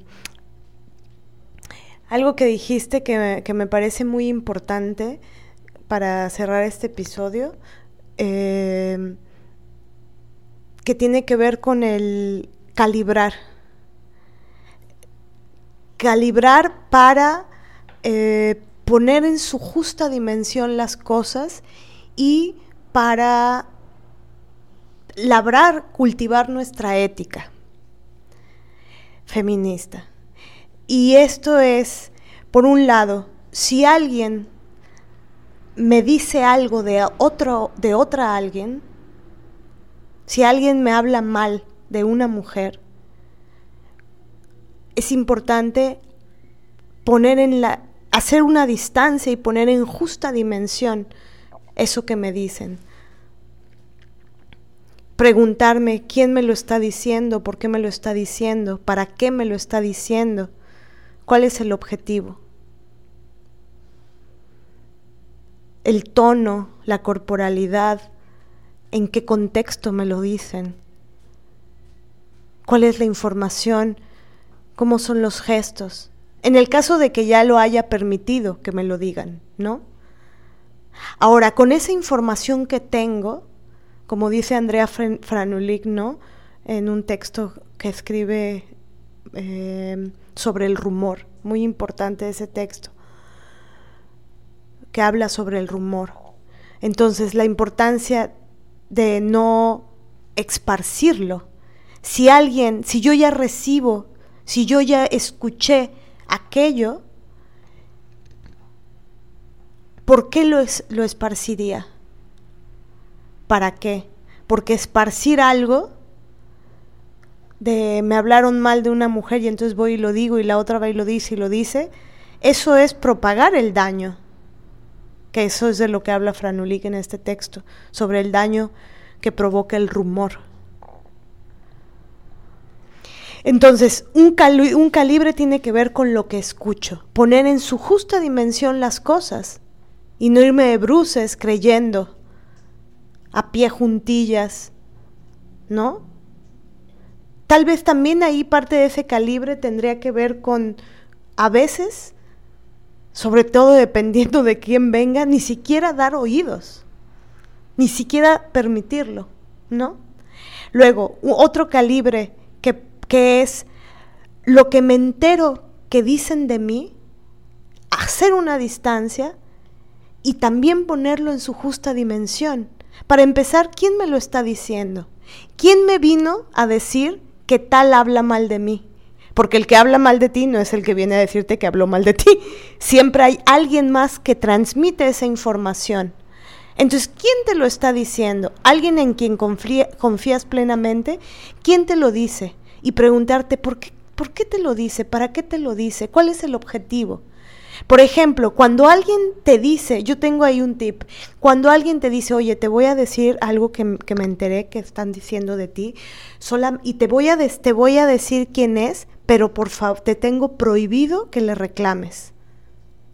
Ahí es un foco rojo. Ah, cabrón, ¿cómo, cómo, cómo? ¿Sabes que me están haciendo un daño y no quieres que yo reclame? Foco rojo. O como dice Lili, ¿no? Una, una estrategia es, ah, ¿me, ¿me estás diciendo esto? Una estrategia es preguntar, ¿y cómo me defendiste? Si te hablaron mal de mí, la pregunta es, ¿cómo me defendiste? Porque tú eres mi amiga, tú me conoces, tú me quieres, tú, tú sabes que eso es una mentira, me defendiste, obviamente. O solo prestaste oídos. ¿Y qué cara hiciste? ¿O asentiste? ¿O, o qué pasó? Me defendiste. Entonces, cuando alguien nos dice, tal habló mal de ti, también hay que ponerlo en dimensión. ¿Para qué? ¿Quién es esa persona que nos lo está diciendo? ¿Cómo nos lo está diciendo? Claro, puede venir una persona chida a decirnos esa verdad. ¿No? A decir, escuché esto, estaba en una reunión, yo me enojé, empecé a pelear con la persona. Una vez una amiga me dijo, acababa de presentar Fog de Rules en la UNAM y me contó que una otra que no había ido a ver la obra le empezó a decir, ay, fuiste a la obra de Marianela, ay, pero qué onda, ay, pero Marianela, ay, pero muy radical, ¿no? Ay, pero bla, bla, bla. Y mi amiga le dijo, oye, oye, oye, oye, Marianela es mi amiga, no me hables mal de ella. Y yo vi a mi amiga con la vehemencia con la que me dijo, y la conozco, tengo 20 años de conocerla. Y sé que me quiere. le creo. Pero viene quién sabe quién a decirme, esta habla mal de ti. Mm, hay que ver, hay que poner en dimensión, porque fíjense, capaz estamos sufriendo por algo que supuestamente nos dijeron que hablaron mal de nosotras y luego tal vez ni siquiera hablaron mal de nosotras. Y es esa persona que está transmitiendo eso que es la que quiere generar el daño. También eso puede pasar. Y una tercera, un tercer calibre, que este tiene que ver más con el, la autorregulación, digamos, de, no sé si esta palabra sea la más adecuada, pero el calibre, la autorregulación, el, el, el labrar nuestra propia ética. Cuando yo siento algo, tengo el sentimiento porque alguien me hirió y transmito esta información a alguien, también es importante ahí como un ejercicio de autocrítica para forjar ética, decir, ¿cómo voy a transmitir esto? ¿A quién se lo voy a transmitir? Esta, esto que me hirieron y la importancia de no exagerar, no subirle la nota, no decir, no tergiversar. Porque ahí podemos recurrir. ¿Y, por qué a veces hacemos eso? Pues porque eh, tenemos el dolorón encima. Y queremos ser convincentes. Entonces le digo, no, no, es que ella me, me o sea, me gritó, me, me, me golpeó ¿Cómo te golpeó? Bueno, no, no, no, no me golpeó, o sea, me este, levantó la voz. A ver, a ver, a ver, ¿te golpeó? ¿No te golpeó? ¿Levantó la voz? No, a ver, ¿cómo? O sea, a veces el sentimiento nos puede llevar a sobredimensionar las cosas. Y eso es peligroso. Entonces, a ver, si una amiga, este, un día se molestó y conmigo y mm, alzó un poco la voz, ok, eso es una cosa, pero de ahí a decir ella es una violentadora, ahí es otra cosa. Todas podemos haber alzado la voz en algún momento de nuestra vida. Pero de ahí a decir, es una violentadora, me violentó, a ver, a ver, a ver, esa es una palabrota que sobre todo utilizamos con los agresores sexuales. Entonces, el calibre también en una misma de decir, esto que voy a transmitir, que involucra a esta, a esta mujer, ¿para qué? A mí, por ejemplo, y lo digo por experiencia, yo tengo algunas heridas con algunas mujeres que quise, amé muchísimo y que después por una serie de cosas dejé de, eh, de amar y me alejé. Y aunque ciertas cosas que hicieron yo sé que son que no estuvieron nada bien, no propagaría la cosa que hizo con su nombre y apellido y no lo haría público. Como hecho público el feminicida o hecho público el violentador psicológico o hecho público al agresor de mi papá. Porque digo, no, esta, esta amiga, sí, es ojete, sí, la neta me robó lana, sí, la neta me hizo unas preguntas muy, muy, muy misóginas, sí, la neta era esto, esto, esto, esto, esto, pero yo tengo el nombre en mi mente. Y, mis, y Lili lo sabe, y mi mamá lo sabe. A mí me robó pero, pero, pero aguas. Entonces no vamos a diseminar así por todos. No, no, no. Porque tampoco. Entonces, porque también ese es el calibre del, del propio dolor, ¿no? Que tu herida, tu frustración, porque se, se vaya a otras dimensiones.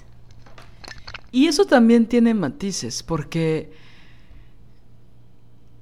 también si la gente no para con sus agresiones, una sí puede denunciar públicamente. Es decir, ah, no se van a poner a todas las personas que nos han agredido en el mismo costal, porque eso es ridículo, ¿no? Incluso en ciertas cosas, en ciertas distinciones que hay, por ejemplo, en la ley, fue importante hacer esas distinciones porque, en principio, ese era el nivel del castigo que se iba a dar. Entonces, ¿no? Como cada persona lo reciba es otra cosa, y es un contexto y cada persona es un, universo. Pero en el sentido, en el contexto de la ley, ¿no? No es lo mismo robarte un lápiz que robarte un coche, ¿no? No es lo mismo mm, hacer que se tropiece una persona a matarla. Es decir, ¿no? No es lo mismo. No es lo mismo que una tipa te robe 20 mil pesos, ¿no? A que viole a alguien. Es decir, ¿no? Porque luego pienso que es que son tan extremas que son pendejas que no saben diferenciar y me molesta mucho que insulten nuestra inteligencia, ¿no? Y hay unas cosas que son muy misóginas, que son muy desagradables, pero si esa gente no para y empieza a crecer sus niveles de violencia, una sí puede tomar cartas en el asunto. Ah, ¿No? Sí, sí, hay reincidencia. Sí, sí hay reincidencia y sí empieza a aumentar la violencia porque tampoco es yo si tengo ética me voy a quedar callada. Ah, Para nada. Sí, estoy totalmente de acuerdo contigo y no, no quise decir eso, ¿no? O sea, lo que, lo que yo quiero decir es, eh, es que la, la, la crítica tiene que llevar su autocrítica. Entonces, sí, otras personas pueden hablar mal de nosotras, pero también nosotras podemos ejercer eso y eventualmente hablar mal de alguien y aguas. O sea, yo pienso que sí es muy importante este episodio porque también nos ayuda a... Imagínate que todas empezáramos, es como lo que dice Angélica Lidl, está bueno asustarse de una misma. La humanidad si se asustara más de sí mismo, este, tal vez no haría tanta putada. Entonces, la, autocrítica es necesaria para decir, ok, yo puedo estar ahorita sintiendo un dolor muy grande porque eh, esa amiga ya no me quiere hablar. Pero de ahí a decir, eh, no me quiere hablar porque porque en realidad ella, y ahí inventar, tergiversar, revolver las cosas, a ver, a ver, a ver, entonces, una también puede calibrar en sí misma, ok, esto que yo voy a transmitir, primero, ¿a quién se lo transmito? ¿Y cómo se lo transmito? Porque puede que el sentimiento haga que una le suba la nota a las cosas y ahí estás generando daño, por más que te duela algo. Eso, eso me, a eso me refiero. Sí, muchas veces es estás tan enojada por algo que hiciste y que alguien te puso límites que lo empiezas a tergiversar justo para no aceptar los límites que te pusieron. Exacto. Y entonces eso es como ve a terapia por piedad, ¿no? O sea, porque es ya acéptalo, güey, no se te van a caer las chichis si aceptas que te equivocaste. Ya. Let it go. Ya, ya. ¿No? Pero no solo no lo aceptan, sino que aparte, bueno, o sea, o sea, le voy a subir el volumen, ¿no? Pero, o sea, sí le pegué, sí le pegué, pero es porque me hizo enojar. O sea, es como, wow, no puedes pegarle a nadie, güey. No, no puede haber justificación en las cosas, en todas las cosas. ¿No? Pegaste, estuvo mal, pide disculpas. trabájatelo muy cabrón, porque no le puedes pegar a nadie, por decir algo, ¿no? O, bueno, sí, sí le robé un poquito de dinero, pero es que yo lo necesitaba. No, no puedes robar, güey. No puedes hacer eso. ¿No? Bueno, es que ese dinero no, no, no puedes robar. Está mal. Está mal que le robes a tus amigas. Está muy mal eso. ¿No? Aunque tú saques, quieras sacar abogados imaginarios y cosas raras, no. Robar está mal. ¿No? A cualquier persona está mal, pero particularmente a tus amigas, pues sí es muy ojete, ¿no? Entonces, autocrítica, ¿no? El principio de la ética, es decir, no son cosas complicadísimas que esto sí o esto no, todas sabemos que es correcto y que no. Ponte en el lugar de la víctima y mira, rapidísimo sabes lo que es correcto y lo que no. ¿No? Entonces, va por ahí. Sí, que ahí la, la misoginia interiorizada puede generar mucho esto, ¿no? que hay ahí un fervor porque nos han enseñado a odiarnos a nosotras mismas por odiar a la otra y entonces arremetes contra la otra de una forma de, oye, oye, oye, oye, a ver, ¿qué hizo exactamente? ¿De qué estás hablando? Porque es muy grave. Muy grave utilizar, por ejemplo, las palabras que se usan para los agresores sexuales, usarlas contra mujeres porque te levantaron un poco el tono de voz, o peor, porque te dijeron, te pusieron un límite, o porque te dijeron, oye, no seas lesbofóbica. ¡Ay, eres una violentadora, agresora! No, mana, te dije, hiciste un comentario lesbofóbico. Eso no me hace una violenta. Entonces, no me digas que soy una violentadora cuando te estoy diciendo simplemente estás haciendo comentarios lesbofóbicos. Entonces, dimensionar, poner en su justa dimensión y a veces sentir mucho, estar en el fervor del sentimiento, hace que no pongamos en la justa dimensión de las cosas. Y ahí es cuando se hace el cagadero, se rompen relaciones, se rompen agrupaciones, se rompen por el fervor de un montón de cosas. Por eso siento que estos tres calibres, el calibre de quién me dice, cómo me lo dice, el calibre de... Em, lo que supuestamente dicen de mí y también el calibre de yo esto que voy a decir, cómo lo voy a decir. Para sufrir menos. Y que ya no nos importe tanto, ¿no? entrenar eso, entrenar, ya no voy a sufrir tanto pensando en si, en si hablan mal de mí o no, o cómo hablaron y qué dijeron. No, los misóginos van a seguir siendo misóginos y no van a entrar en razón. Sí, una no, no, nunca va a ser puta porque un pendejo te lo dijo. Una no se convierte automáticamente en puta porque te lo digan a los cuatro años o a los cuarenta. Entonces, respiremos. Les agradecemos mucho si es que llegaron hasta acá. porque, pues ya son más de tres horitas, ¿no? Entonces, pues espero que hayan podido escucharnos hasta acá, aunque se hayan llevado 17 días en hacerlo. Oigan, muchas gracias, muchas gracias por escucharnos, muchas gracias por compartir este podcast, muchas gracias por pagar el Spotify. No, no, gracias por eso no. Oigan, ¿sabían que hay formas de tener Spotify sin pagar? Bueno, escríbanos a nuestros, nuestras redes sociales. Y no olviden que si quieren apoyar este proyecto, pues tenemos una cuenta en PayPal, tenemos una cuenta en Scotiabank de la Maestra Villa. Todos los detalles también nos pueden escribir en privado para preguntarnos o escuchar hasta el final, final, final, final, donde están todos nuestros datos bancarios. Para que pues las desobedientes sigan articulando su pensamiento y hacerlo público. Eh, para ayudar. Y pues quisiera agradecerle a otras personas, pero no, no, estoy, no tengo permitido decir sus nombres. Pero ustedes saben quiénes son y nos mandan audios y muchas gracias por eso. Nos, nos salvan las noches, las tardes y las madrugadas. Muchas, muchas gracias. Y solo por hoy, solo por hoy, solo por hoy, les voy a contar algo rapidísimo. Cuando era niña, no. No sé si los he dicho, pero una vez hice una película. Actué y todo, y había un set y muchas cámaras y así. Y entonces la que era mi esposa, ya sé, porque yo era lesbiana en, la película, era una mujer trans, es una mujer trans. Es una actriz que es una mujer trans. Y pues en el cine, cuando haces cine, pues tienes que esperar muchísimo, horas y horas y horas, y, trabajas 20 segundos y luego te esperas otras 4 horas. Es muy divertido. Not.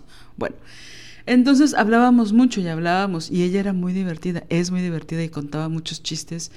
Y la verdad es que todos esos días de filmación, la verdad es que ella lo hizo mucho más llevadero para muchas de nosotras. Y una de las cosas que le aprendí fue que decía con, un, con una verdad y con un cinismo, decía que no te importe. Nunca escuché esas palabras juntas de esa forma. Que no te importe. A veces con mucha solemnidad, y a veces con muchísimo cinismo y con todos los matices que hay en medio.